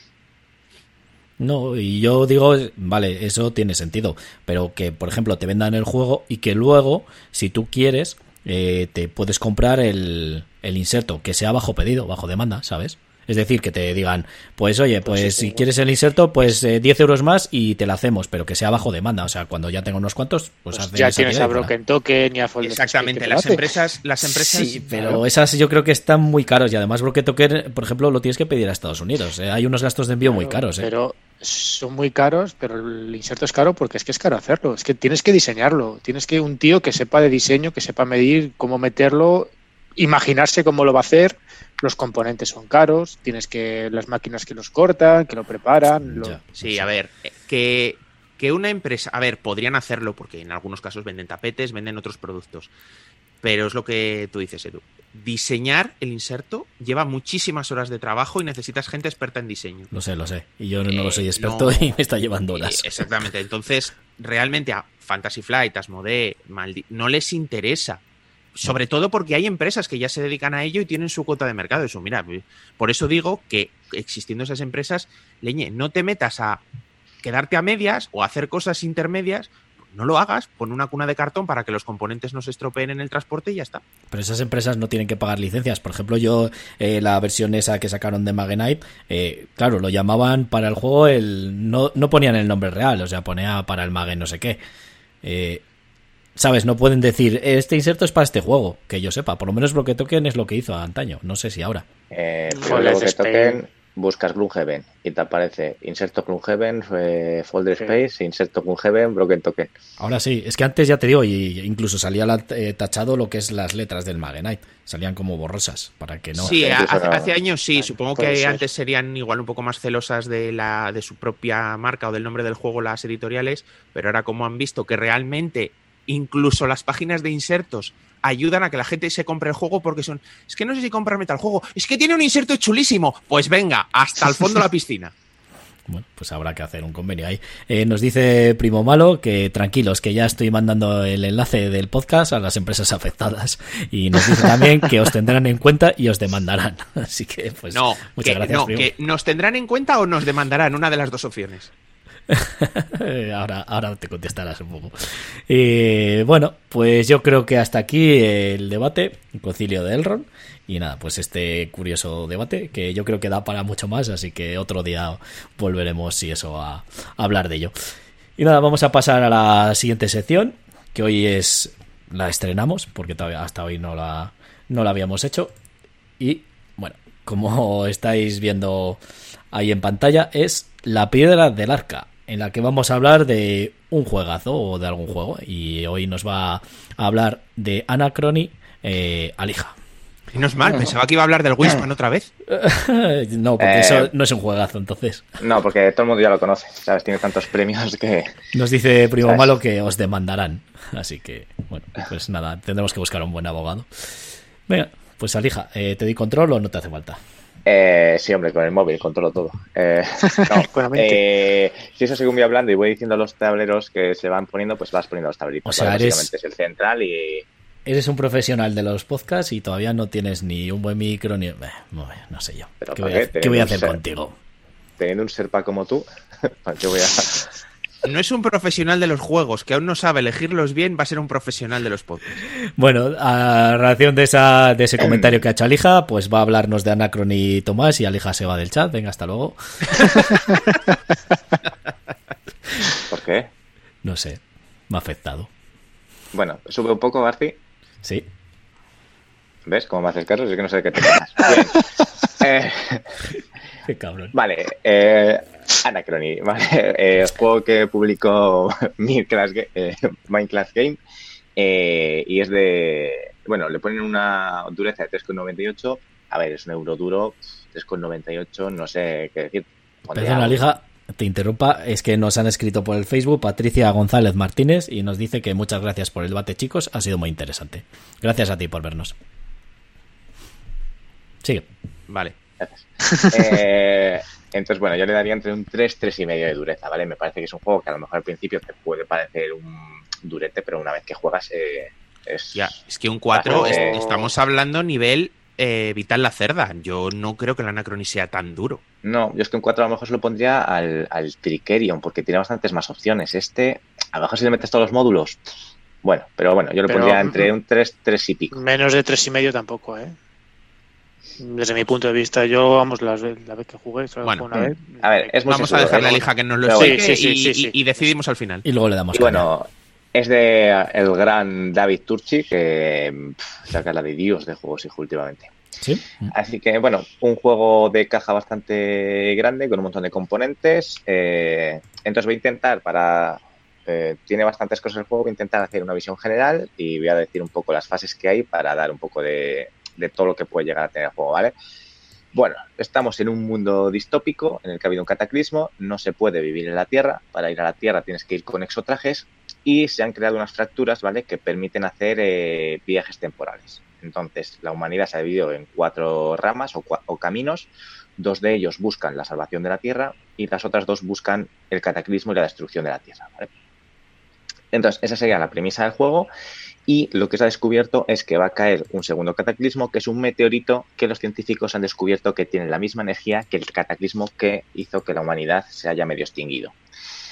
Eh, entonces, es un juego de colocación de trabajadores, un euro bastante puro, con muy, muy poco azar, eh, menos un par de lanzamientos de dados, en el que vamos a poder hacer incluso viajes en el tiempo para ir consiguiendo recursos de eh, eras futuras, ¿vale? Para hablar con mi del futuro para conseguir unos recursos que si no devolvemos eh, nos producirán paradojas temporales y pérdida de puntos al final de la partida.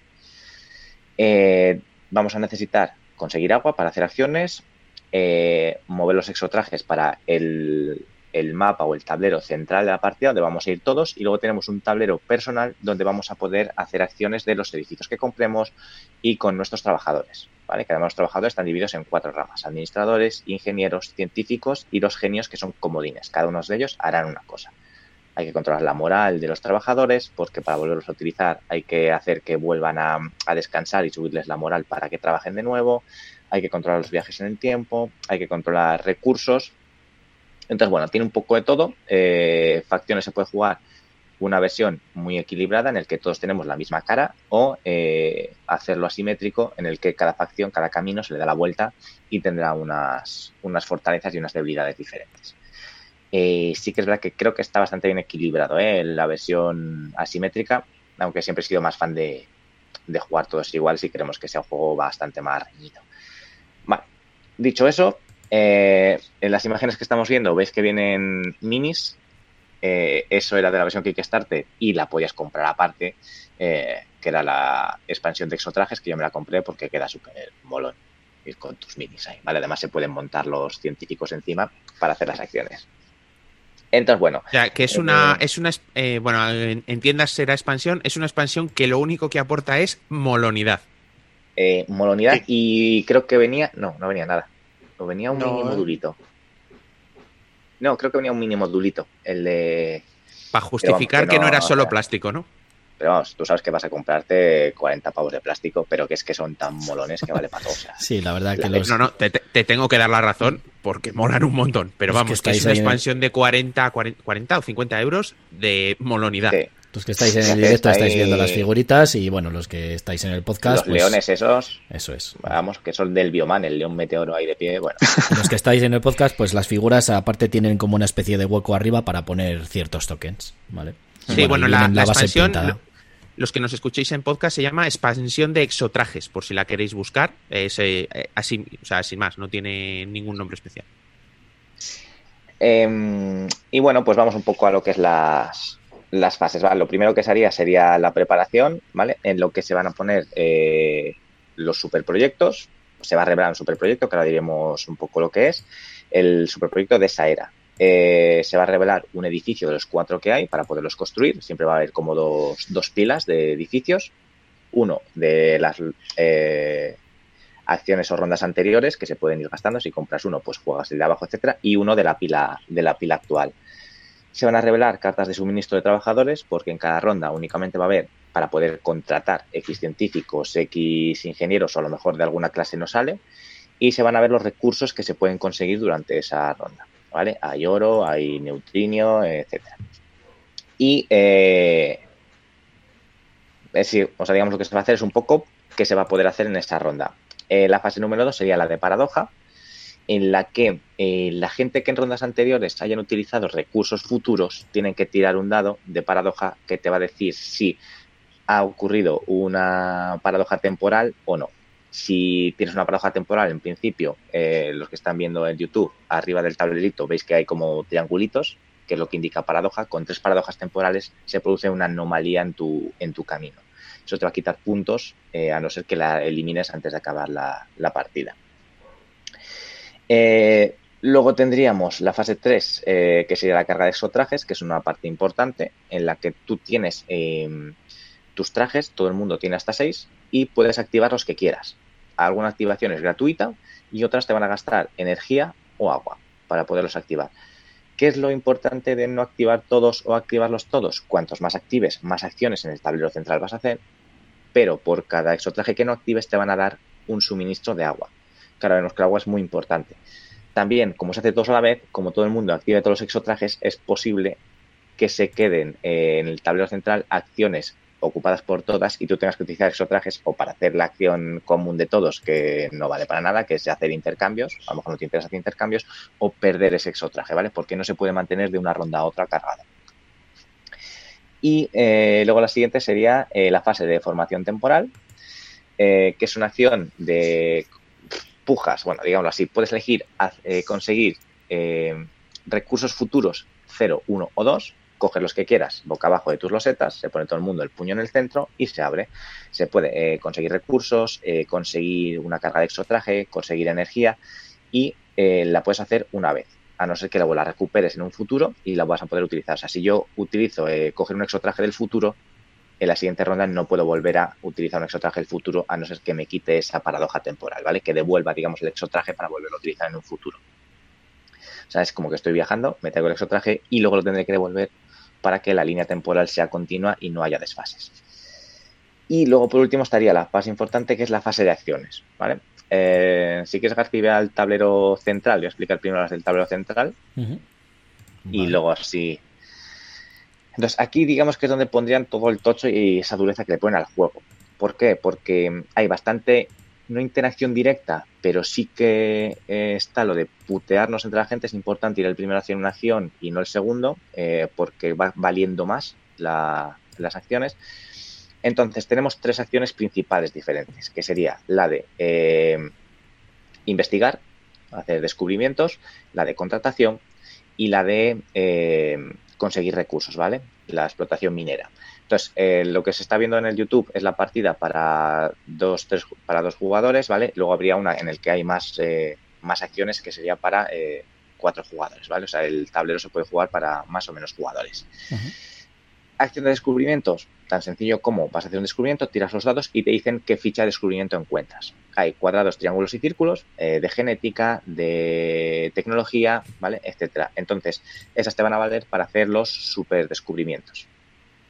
Eh, un super descubrimiento te va a decir que tengas eh, la ficha redonda genética y la triangular de tecnología, ¿vale? Pues tienes que irlas intentando conseguir con, con esos dados. claro, es un poco aleatorio la que te puede tocar hay opciones, eh, hay edificios, por ejemplo, o depende de dónde estés colocado, si eres el primero o no, que te van a permitir, por ejemplo, fijar un dado. Si necesito una de genética, fijas la genética y tiras el dado de, símbolo para ver qué te toca. O sea que es importante ir antes para fijar dados o conseguir edificios para que te permitan ayudándote si vas a esa rama para hacer puntos, ¿vale? Como todo juego de euro, puedes ir a hacer muchos puntos de diferentes formas. Luego tendríamos la de contratar gente, eh, pues contratos científicos, eh, ingenieros, etcétera, para poder hacer más acciones en un futuro. O sea, esa es una acción muy importante. Claro, el primero que hace la acción elige cuál contrata y el resto se va a ir quedando con, digamos, con lo que te va quedando, con las obras, con la gente que no quiere, ¿vale? Con los que han aprobado raspado la carrera. Y además, eh, el primero que lo coge tiene que pagar un recurso y el, si hay un genio que es un comodín, ese va a estar súper cotizado. Y luego, por último, tendríamos la de conseguir recursos que es lo mismo. Tú te pones el primero y consigues recursos. ¿Cuál? El primero que llega elige el recurso que le interesa. Los siguientes van a tener que pagar además eh, agua, si no me equivoco, para poder conseguir un recurso. O sea, ya consigues un recurso que a lo mejor no te interesaba tanto y pagando agua. ¿Vale? Eh, entonces, esas serían un poco las acciones que vas a poder hacer en el tablero central. Luego, además, tienes eh, arriba, hay dos acciones especiales, que es cuando se ha llenado, por ejemplo, todas las de contratación, puedes hacer la acción especial que te permite, una, que esté ya completa, repetirla. Y además puedes hacer que tu camino sea el que lidere esa ronda, eh, digamos que eres jugador inicial, ¿vale? Y luego hay una acción común para todos, que es la de intercambio. Pues intercambias agua por recursos, otro recurso por otros recursos. El neutrinio, por ejemplo, es el, principal, que es el que permite hacer viajes en el tiempo, eh, o cambiar oro por 2 eh, a 1, ¿vale? O sea, digamos que es el intercambio, si no has conseguido lo que quieres, pues para hacer la acción gratuita. Y en el tablero central siempre tienes que ir con exotrajes, ¿vale? Digamos que cuando hay una, una zona hexagonal, quiere decir que tienes que ir con un exotraje. ¿Vale? Es un exotraje con una persona montada en ella. Eh, importante porque hay que contratar gente, porque a lo mejor para conseguir determinadas cosas eh, necesitas utilizar un científico, para poder construir necesitas a lo mejor un, ingeniero, o sea, tienes que tener variedad de, variedad de trabajadores. Y luego iríamos al tablero central, al tablero central, a nuestro propio tablero, en el que vamos a utilizar acciones propias, eh, que hay acciones gratuitas, que las puedes hacer todas las veces que una vez por era, pero en todas las eras sin gasto de nada, ¿vale? Vas a poner son eh, unas fichas circulares que las vas a poner para saber que las has hecho. Y luego tus acciones de edificios que has comprado, que hay cuatro diferentes tipos de edificios. Hay edificios que te permiten hacer viajes en el tiempo para conseguir diferentes cosas y puntuar en un track de viaje en el tiempo. Los hay eh, para, conseguir, para conseguir agua de forma alternativa, hay unas que tú compras el edificio, te da 5 de agua y te olvidas, y hay otras que a lo mejor eh, por X materiales te dan tanto agua por, ronda. Otros que son edificios para conseguir energía, y los últimos que son edificios un poco genéricos que te permiten hacer puntos de diferentes formas. Y eh, luego lo importante, todos los trabajadores que se hayan utilizado, a no ser que te diga lo contrario, alguna acción especial, se cansa. Iría en tu tablero central a la zona de la izquierda. Son trabajadores cansados. Para poderlos volver a utilizar en rondas siguientes hay que hacerles que vuelvan a subir la moral y descansen. ¿Cómo? Haciendo la acción de descansar que te va a hacer dos formas. O les obligas a trabajar, en plan cabrón, te va a hacer bajar uno en el track de moral, lo que va a hacer que consigas menos puntos, o gastando agua. Cuando la moral es más alta, te va a hacer falta más agua para que todos los trabajadores eh, trabajen. Pues eh, puedes gastar desde al principio son 5 de agua, si subes la moral, las siguientes son 6, 7, 8 y 9. O sea, vas a gastar un montón de agua para poder utilizar los trabajadores. ¿Qué no te viene bien? Pues nada, dices, mira, o trabajas obligatoriamente bajo la moral y ya tiras para adelante. Entonces son un poco las dos cosas que vamos a ir haciendo, ¿vale? Eh, nuestro tablero y el tablero central. Y lo último que voy a comentar, para no comentar absolutamente todo, es eh, el track, un track que hay en el centro, que se pone al principio, se puede poner de forma aleatoria o, o poniendo como te dice el juego para jugar siempre igual, que es digamos que es como las rondas, el avance del tiempo del cataclismo, de la caída del asteroide. En el juego normal se ponen cuatro, es la caída del meteorito y luego tres más, ¿vale? Que digamos que son como las, las rondas. ¿Qué se van poniendo en cada ronda? Pues es donde vamos a ir colocando eh, nuestros triangulitos de lo que hemos conseguido en el tiempo, eh, para saber en qué era hemos conseguido los objetos para poderlos devolver. Y vamos a poner un marcador en qué era estamos, porque si yo quiero viajar en el tiempo hacia adelante o hacia atrás, me va a permitir ir a la era donde yo consigo un exotraje para poderlo devolver y que no pierda puntos al final de la partida. Eso lo vamos a hacer con los edificios de viaje temporal que hemos dicho anteriormente. Llega a la zona 4, se produce el cataclismo, cae el meteorito y nos quedan tres rondas para huir. Cada camino tiene un líder eh, y va a coger una carta de puntuación final que te va a decir qué objetivos tienes que tener para poder huir de la Tierra y no morir, aunque puedes ganar la partida si no huyes. Y además eh, se van a quitar todas las acciones del tablero central. Se van a poner unas losetas eh, nuevas que te van a hacer acciones aleatoriamente en el que no hay que pagar por ella. El primero que llega hace la acción, la da la vuelta y esa loseta se queda prohibida para las rondas que quedan. Final de partida, siete rondas o que todas las losetas, una vez que haya caído el meteorito, se hayan gastado. Si todos vamos con esos trajes al final de la partida, a lo mejor en dos rondas más se ha acabado la partida. El que más puntos consiga eh, será el camino eh, que haya resultado líder, el que más seguidores consiga, y serán los que en el nuevo planeta sean los que dirijan la, nueva humanidad. Vale, no sé si es que tampoco he querido decir todo muy al pie de la letra, tiene demasiadas normas pequeñitas, hay un montón de mini módulos en el que se puede jugar una versión semi-cooperativa de las dos facciones que quieren que caiga el meteorito, van a intentar que caiga antes y las dos que no, intentar que incluso no caiga, haciendo viajes temporales. Eh, y bueno, mi conclusión es que es un juego que yo le seguí bastante la pista, eh, ¿vale? Es de los que han sacado Main Class Game, el Cerebria, eh, sacaron el, eh, el Trickerion, que va a salir ahora en castellano también, eh, por maldito, eh, que es como este, incluso a lo mejor un pelín más duro, aunque tiene otra, otra ambientación. Y a mí es un juego que me gusta muchísimo, ¿vale? Por todas las opciones que te da. Puedes hacer descubrimiento solamente. Puedes ir a, a intentar conseguir un montón de, de, viajes temporales para subir en ese track. Puedes intentar que la moral sea muy alta de tus trabajadores para conseguir más puntos. Ir a edificios directamente o ir a por los super descubrimientos que te dan la leche de puntos, pero son muy complicados de, de conseguir. Entonces, bueno, te dan bastantes opciones para ir, nunca te quedas encajado. Eh, el tema, bueno, sin más, eh, es verdad que con las minis mejora porque parece que está saliendo ya la tierra, coges el no sé qué, pero bueno, sigue siendo un euro en el que no es como el Trickerion, que sí que tienes más cosas tipo magia. En este, bueno, la historia que te conté al principio, pues muy bien, viajes temporales, una brecha interdimensional que te permite viajar, pero bueno, que tampoco es que sea la leche. El juego, a mí me mola bastante. Es muy duro, cuesta la primera partida hacerte a ello y te van a dar una turra. En las siguientes partidas eh, cuesta mucho ver si descanso, ver cuántos activo, cuántos no activo.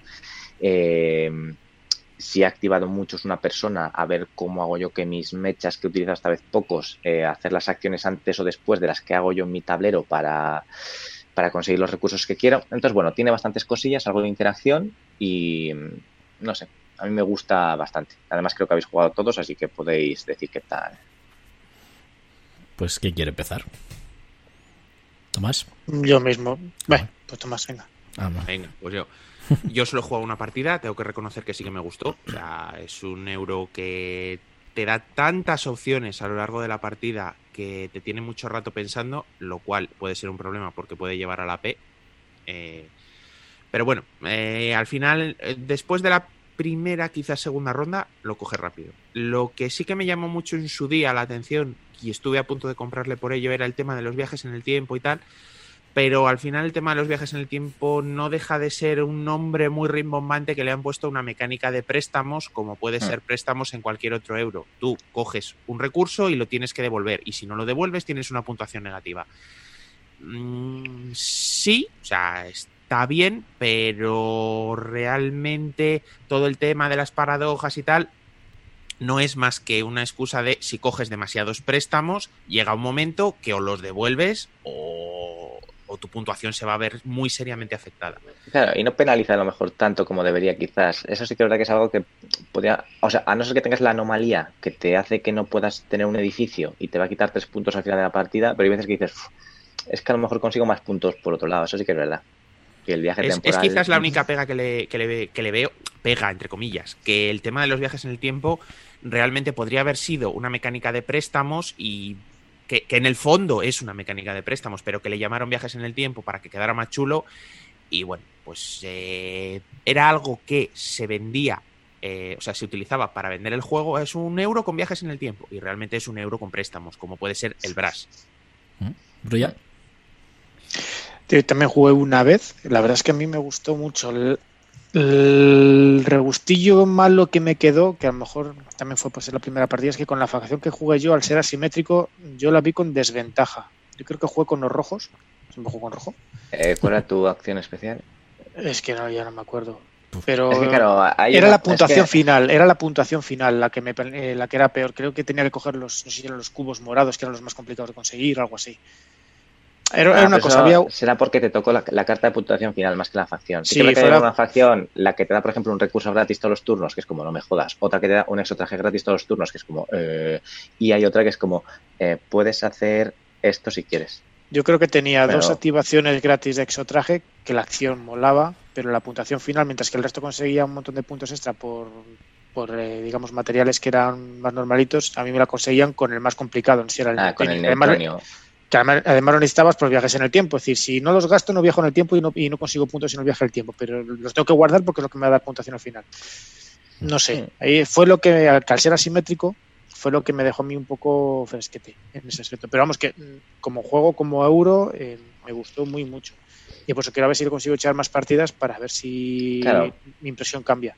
Yo creo que fue la primera y pues, eh, yo, por ejemplo, al principio, bueno, me tocan unos fáciles. Luego ya, claro, vas viendo, depende de lo que te toca y dices, pues no me va a tocar viajar en el tiempo, macho. Pues me toca ir a, descubrimientos o a, o hacer edificios de otro tipo. O sea, yo creo que con más partidas vas viendo un poco a qué te vas a dedicar si te ha tocado eso o, eliges no, no escapar del planeta. Sí, yo lo he podido jugar y creo que han sido dos partidas exactamente. Y, y lo, es lo que dices, que la primera partida me quedó un poco porque, claro, es que es para mí sí que es un euro bastante duro, porque es que no es porque diga que tengas ahí eh, decisiones complicadas, sino es porque tiene muchas cosas, yo creo, y lo que decíais vosotros, que según lo que te vaya tocando, si juegas asimétricamente o las facciones asimétricas, eh, no sé, es, cuesta pillar la mecánica. O sea, porque claro, eh, viajar en el tiempo, no sé qué, pues sí, es un euro de colocación de trabajadores, pero claro, tengo que hacer este viaje en el tiempo para conseguir este, eh, este material, para hacer esto. A mí me pareció un poco lioso al principio. Luego la segunda partida sí que es verdad que le cogí un poco más el tema. Sí que me gusta porque tienes que gestionar bastante, te mete en mucho la gestión de los recursos, de las, de los, la colocación de los trabajadores y todo eso. Pero todavía yo creo que no le he llegado a pillar y lo dije, que cuando acabe la partida y y es que lo malo es eso, que como no le pilles bien y los demás sepan jugar, pues es un juego que, te dan te dan bien. Entonces, como la mayoría de los euros. Claro. La mayoría de los euros, como Entonces, pilles un novato contra tres que sepa jugar, pues... Y este es un euro muy avanzado. O sea, es un, este es un euro avanzado. Eso es. Es un euro duro. Y yo creo que hay que echarle muchas partidas. Y el problema que tenemos ahora, que es que no podemos echar tantas partidas. A mí este me gusta mucho lo de los trabajadores, porque puedes hacer 18 edificios que necesitas ingenieros, pero es que a lo mejor nos compra ingenieros o no salen. Eh, ¿Cómo haces tú eso? Ya, claro. Entonces el azar ese ¿no? que tiene. Sí que es verdad que no es un juego para todos los públicos. O sea, al final esto es para jugones, jugones, muy jugones, porque no se lo puedes este meter a cualquiera. Sí, sí, sí, Hay que leerse bien las reglas y cuesta sacarle. Este es un juego para gente que ya esté dada los euros y que le gusten realmente los euros. Mm. No es un Marco Polo que es un euro de dados, por ejemplo, que aunque puedan decir que eso es, es más sencillo, o por ejemplo lo que hemos hablado antes, el, el Black Angel, que va a ser un euro aunque lo parezca, bastante de euro medio, medio alto, este es un euro duro, duro alto. No llegaría al 4 que le ponen ahí, mm. ¿vale? Pero un, pues sí, como decía mi hermano, un tres y medio quizás. 3,7 mm. puede ser. No sé, yo creo que es más, pero bueno. Sí, sí. Claro, también depende. Eh, yo que he jugado muchos euros, pues eh, claro, hay euros que están por encima. Eh, eh, si hay gente que no juega a euros, esto le puede parecer la de Dios. Sí, sí, no, que te tiene que por encima de este? ¿Uno por encima de este? Cualquier la cerda. No ha jugado ninguno de. Eh, mira, el, On Mars, el. Eh, no voy a pagar 120 euros por un euro. El Kanban, sin ir más lejos, el Kanban hace que este parezca fácil. Con el, Kanban, porque tienes 48.000 mierdas. más que nada, porque te pierdes en todo lo que tiene. ¿Y la duración está bien eh, puesta? ¿30, 120 minutos? ¿O va por jugadores y demás? Yo es que en estos nunca diría estas cosas. Eh, dos horas me parece bien si la gente sabe jugar ya. Ya, si no más. Lo, de 30 minutos, que si juegas solo o... Eh, tiene un modo solitario con un... no, bueno, pone... Eh, sí, con un bot que además viene con sus minis preparadas y va, tiene su propio tablero y todo. Debe de estar bastante bien. Mira, te puedes echar más partidas. Sí, sí, si lo intento robar alguna vez, pero no me lo deja. A ver, es de Turchi. Turchi es el señor de los automas. O sea. Sí. Sí, sí, casi todos los automas son suyos. Hay muchos juegos que únicamente está Turchi porque él diseña el automa tiras en el juego, toma, ponme un para solitario y se lo manda. bueno, a ver, en media hora puede estar bien, depende, porque como tú puedes hacer además la colocación, si tú decides quitar em, módulos del inicio antes de la hecatombe, uno de inicio, un meteorito muy rápida, sí, y luego haces enseguida todos los mechas para hacer las acciones, puede ser de media hora a dos jugadores. Podría ser, siendo un poco hábil y eso. A ver, yo creo que eso de media hora pues lo ponen porque da bien, pero. Ya te digo. Eh, yo le pondría de 90 a 180 minutos. ¿Y qué tal escala? a 2 no le jugaría. Eh, creo que el tablero a 2 eh, quitas muchas opciones. Al final es A o B, haces o no. A, 3 y a 4, para mí escala genial porque a tres jugadores siempre añades una acción más en cada una de una opción más en cada una de las acciones. O sea que siempre va a haber o dos opciones para tres o tres para cuatro. Eh, lo único que tengas más o menos tiempo. Eh, a cuatro jugadores es verdad que al final las apuestas en el track de, de, las anomalías, pues a lo mejor te la puedes jugar un poco más porque solo tiran el dado los que más hayan apostado. Entonces hay más opciones de que otros jugadores hayan puesto más que tú, eh, hay más interacción para ver eh, qué va a hacer este, qué va a hacer el otro, cómo escapar, mm, no sé. Uh -huh. Aquí me gusta mucho a 3 y a 4, ¿eh? Sí, yo creo que... Creo, yo creo que la mejor es 3. No, no porque A4 esté mal, sino porque A4 Por duración, demasiado, claro, demasiada duración. Mete, y como pilles, no una persona que sea muy propensa a la AP, pero como pilles gente que tarde un pelín del más de lo normal en empezar sus turnos, el juego se te puede ir a 3 horas y pico fácilmente a 4. Vamos, que con la liga se te va a 4. en este no pienso mucho. Es que pienso que van a pensar los que eh, los que los que no han jugado nunca. Luego una vez que lo sabes, al final haces una acción gratuita que te da esto y me pongo aquí para cogerlo. O sea, tienes que ser bastante rápido en saber lo que quieres o te lo van a quitar y vas a irte un poco perdido la partida. Muy bien. Bueno, pues hasta aquí la sección de la piedra del arca en la que nos ha traído Alija Anacrony, eh, un juego para euros y para jugones duros. ¿vale? Y nada, pues pues eh, y este tipo de juegos que siguen que sigan todo bueno Minkaland Game que ha sacado el otro día el que dijo el, el Kickstarter que sacamos el gel pero bueno este tiene el Cerebria que es bastante bueno un poco más ligerito y van a sacar ese el, el que es el, el juego por autonomasia de estos que va a salir ahora en castellano y es todavía más bonito más difícil. Ese me llama mucho la atención. Cuando le saquen pues habrá que hablar de él. Cuando y se lo compre le jugamos Sí, es, estaba esperando que dijera eso, Alija. ¿Quién le va a sacar en español? Eh, maldito, maldito. Entonces, eh, no, Alija, ya, sí, ya, tú ya has hecho el ya ingreso, ¿no? Bueno, ya me parecía a mí. Yo ya he ido a la tienda y tengo ahí el Tekenu, el Trikerion, el Eclipse y había otro más que ya he dicho que según vayan viniendo se sepa hora de llegada, vaya tienen que tener un cuadro tuyo allí o algo de los de maldito ahí. Cliente del año. eh, no, sí, de, pero de una cosa con cariño. Eh, ¿Vais viendo todas las novedades que hay? Eh, ¿Qué editorial está sacando algo decente? Maldito, sí, en España sí. Es verdad, es verdad. La verdad que tiene todo maldito, porque las demás, pues bueno, no, no eso. Bueno, pues hasta aquí esta sección y nada, eh, juego recomendadísimo por Alija para los jugones y sobre todo de euros. Y vamos a pasar a la última sección. Y ya para ir terminando el como programa. Si, como si quieres que nos la saltemos, ¿eh? que tampoco hemos jugado mucho esta semana. Como veáis, bueno, eh, ahí estáis viendo los pueblos libres y bueno, pues es comentar algún juego si, si habéis jugado algún juego o alguno que queráis jugar. A lo mejor hay alguien que quiera hablar de ello. Edu, por ejemplo. Esta semana pues está probando el Nemo, me lo pillé el martes y ahora últimamente me ha dado mucho por jugar a Wargames en solitario y estuve, bueno, ya lo visteis, estuve jugando al Labyrinth y hasta ahí. Vamos, una partida de estas de cuatro horas densa, densa, densa. ¿De qué va un poco por encima el Labyrinth? El Labyrinth es un wargame de gestión de cartas, rollo como el, lo diré, el Twilight Struggle, uh -huh. un juego de estos de, de gestión de cartas, vamos, de eventos por cartas. También más o menos del estilo, juegas una carta y haces operaciones o haces el evento, más o menos así, muy resumido, y está ambientado en las guerras entre los Estados Unidos y los islamistas. Es para dos, ¿no? Es de uno a dos. Vale. Te puedes jugar a dos jugadores, pero luego viene con un modo de, esto, de solitario, con un diagrama de flujo de estos de, pues si, si, es esto, no sé qué, si es esto, no sé cuál. Es una inteligencia artificial. Uh -huh. no, no, me disgustó, me gustó bastante, la verdad. ¿Y el juego Inmola? Sí, a mí me gustó. Pero... O sea, explota. Inmola. Como que inmola. Ah. Sí, hay algún evento de inmoladores, sí, de estos de que Sección. se suicidan, sí.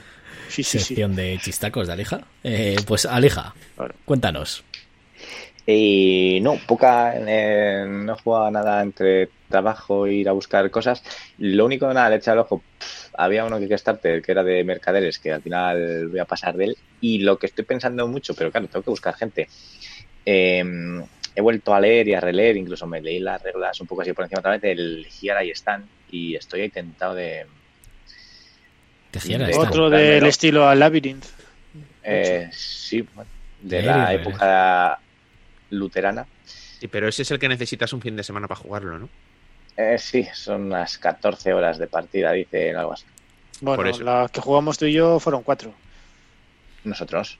Sí, jugamos con Félix y con Sí, Platano. Pero lo jugamos en dos días, yo creo, ¿no? Al final. lo que Sí, que, bueno, más pero la primera tarde fue para enterarnos de cómo iba la cosa y tomarnos unas cervezas. y la siguiente tarde en una hora nos ventilaste. La excusa era las cervezas. La verdad, es que los luteranos conquistaron el mundo.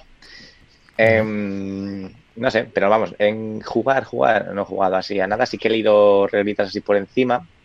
Em, de algún juego, pues he visto reseñas de todos los que tengo por aquí pendientes para jugar, pero jugar.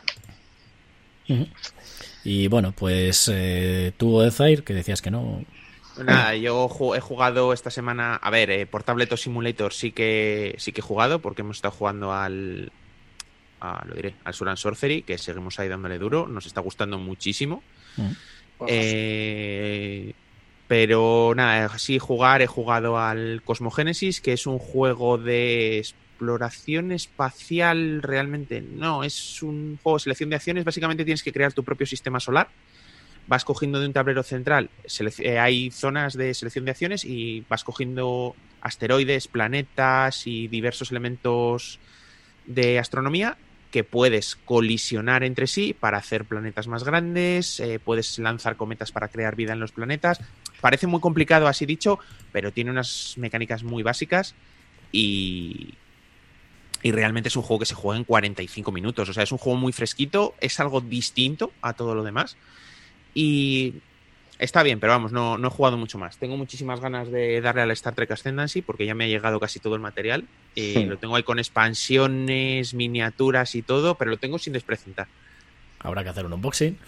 Bueno, ha- habrá, habrá, que, habrá que ver si podemos. Eso es. Así que, hombre, ya se puede, aunque sea lo hacemos por, por aquí. Por... No, no, que habrá que ver si podemos aguantar sin que lo desprecinte hasta Ah. que hagamos el unboxing. O sea, que eres como Alija, que no se espera. Muy mal, ¿eh? Hay que hacer un boxing.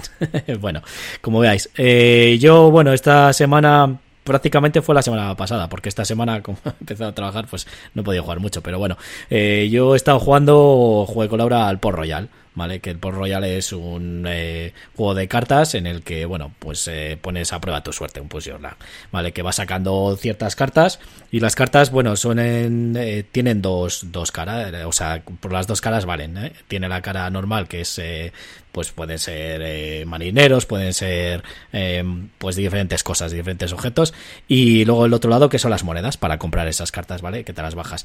Entonces, bueno, vas sacando esas cartas y si te salen dos barcos del mismo color, ve la tramas y se la pasas al siguiente jugador. Y lo bueno que tiene es que tú cuando vas sacando esas cartas, eh, cuando paras para comprar, puedes comprar una o varias cartas según las habilidades que tengas y, y los barcos que te hayan salido también. Y los, los demás jugadores también te pueden comprar cartas, también pueden comprar una o varias, pero eh, si compran una carta, a ti te tienen que dar una moneda, que eres el que ha sacado. Eh, bueno, está bastante bien. Este es muy parecido al que hablé yo de la Isla Tortuga. Eh, este, bueno, fue el que salió antes, eh, evidentemente. Es el que decíais vosotros que, que era mejor, que os parece mejor. A mí me parece, bueno, yo el otro día jugándole a dos, eh, yo creo que se queda un poco corto, porque es que, claro, al final, mm, no sé si lo hicimos bien, pero vamos, a, eh, todas las eh, expediciones que había, solo hay que quitar la de cinco jugadores, ¿no? Y bueno, pues eh, Laura fue a- todo el rato a comprar expediciones y me ganó todas las partidas que echamos, porque echamos dos o tres. O sea, Eso es que eres muy torpe. ya, además de verdad, no sé, porque yo sí que iba a coger un poco más de cartas para tener más habilidades, para poder coger más cartas, más oro y demás, pero al final, pues no sé, me ganó todas las veces. Yo creo que a dos se queda un poco corto, luego a más jugadores yo creo que es bastante más dinámico, porque al final, pues hombre, hay más cartas, más posibilidades de comprar, más posibilidades de que te den dinero y demás. Es un juego bastante rapidito, un filler sencillo, eh, no tiene mucho de explicación y tampoco para jugarlo, eh, se juega perfectamente en 20 minutos, media hora. Y nada, bueno, pues eh, yo creo que para todos los públicos es lo que he podido estar jugando es- esta semana, bueno, la semana anterior. Y sí que le he echado la vista, que ya de hecho le tengo pedido, tengo que ir a por él, es el, el Cooper Island. Pero ese todavía no voy a hablar porque, bueno, he estado viendo un poco eh, reseñas y demás y, bueno, eh, me tengo que leer las instrucciones. Te va a salir humo de la cabeza con el Cooper Island. Eso- Yo eso he leído. Yo ya lo he jugado, yo ya lo he jugado porque se lo trajo Jorge de Essen. Ah, mira. Yo ya le he podido jugar y, y te va a echar humo a la cabeza, ¿eh? Es, es, es denso. Me gustan esos, ese tipo de juegos. El que ha hecho el Cooper Island es el que hizo el Agrícola, ¿puede ser? No. No. No. No. Entonces no sé por qué me ha venido esa idea. Eh, pero bueno, sí, es un euro bastante bastante duro y bueno que también pues hay que pensar mucho en las cosas y demás pero vamos me pareció eh, interesante y además lo del modo solitario así que nada bueno pues eh, queréis hablar alguno más de algún juego alguna cosilla chicos No, así en principio yo creo que bueno, pues entonces eh, hasta aquí el capítulo 14 de este le toca jugar a Sauron. Eh, esperemos que os haya gustado, que no hayamos sido muy pesados. Eh, creo que no me he liado mucho hoy, ¿no? Explicando el juego. ¿O sí? eh, hostias, que si te enrollas con el porro ya, macho, ya te es un problema grave. ¿eh? Sí, porque es que quiero explicar tantas cosas que luego no se, no se hace resúmenes, esa, esa es la, la cosa. Comentario Eh, de texto lo suspendías en el instituto, ¿verdad? Eh, sí, porque directamente Hasta que descubrió que te lo hacía el Word solo. Si es que esas cosas no me gustaba, ¿no? Me gusta más el tema de la informática y eso, pero bueno. Y nada, pues en, en este programa que hemos hablado un poco de, de Pro Royal, de, bueno, del Anachrony que nos ha traído también Alija, eh, del Nemos, War, ese solitario. Dejaremos los enlaces en la descripción del vídeo, como siempre, después del programa. Y nos vemos en el próximo capítulo, el capítulo, el capítulo 15, ¿vale? Entonces, pues mm, me despido de, de los que hemos eh, de los que hemos estado haciendo hoy este es que estaba leyendo aquí el, el YouTube que nos están escribiendo Eh, bueno los que hemos podido hacer hoy este capítulo 14 eh, empezamos de derecha a izquierda Alija Pues nada, nos vemos en otra semana y a ver si ya podemos empezar a jugar algo. eso te tomo la palabra eh, Brulla muchas gracias por volver Eso iba a decir, a ver si la próxima no tardo tanto en llegar, en volver. en llegar o en volver Nada, ambas dos. ambas dos eh, Eozair que hoy no tenía sección ni nada así que espero que no te hayas Nah, aburrido está, está Kickstarter vacío, así que nada, yo... Joder, pues me he metido en tres la última semana, creo. Y yo estaba a punto de meterme en uno también, en este de los del mercados oscuros se llama. Nada, vacío. He dicho que vacío. La sección de Kickstarter la llevo yo. Si no hay para hacer sección, os habéis metido en mierdas. ay amigo Ay, O que no ay, quieres caer. Bueno, bueno No, al final Está con, el, está con el Nemesis, que solamente está viendo el Nemesis, Nemesis, Nemesis hasta que se meta y no va a haber otra cosa hasta que no le dé al all-in. Yo te voy a decir una cosa. Eh, ¿Ya has caído en el kit starter que has dicho al principio, Yozair, o todavía estás en ello? ¿en qué Kickstarter? ¿En cuál? Has dicho que no te ha dicho. No, no, no, no, no. No. Y, y de hecho no han puesto, que lo comentamos la semana pasada, no han puesto un nivel de aportación para poder comprar los tapetes y como no lo pongan, que les den mucha morcilla. ¿Sabes lo que podías hacer? En directo cogías y meterte ahí atrás. Me he metido en el Nemesis. Sí, Con el número de cuenta con y los datos de mi cuenta y mi tarjeta y todo, ¿no? Pero pones ahí que te has metido, ¿no? Eh, bueno, a ver si le convencemos. Y nada, y yo, y yo, García, el que descontrola todo esto, eh, creo que ha ido todo perfectamente.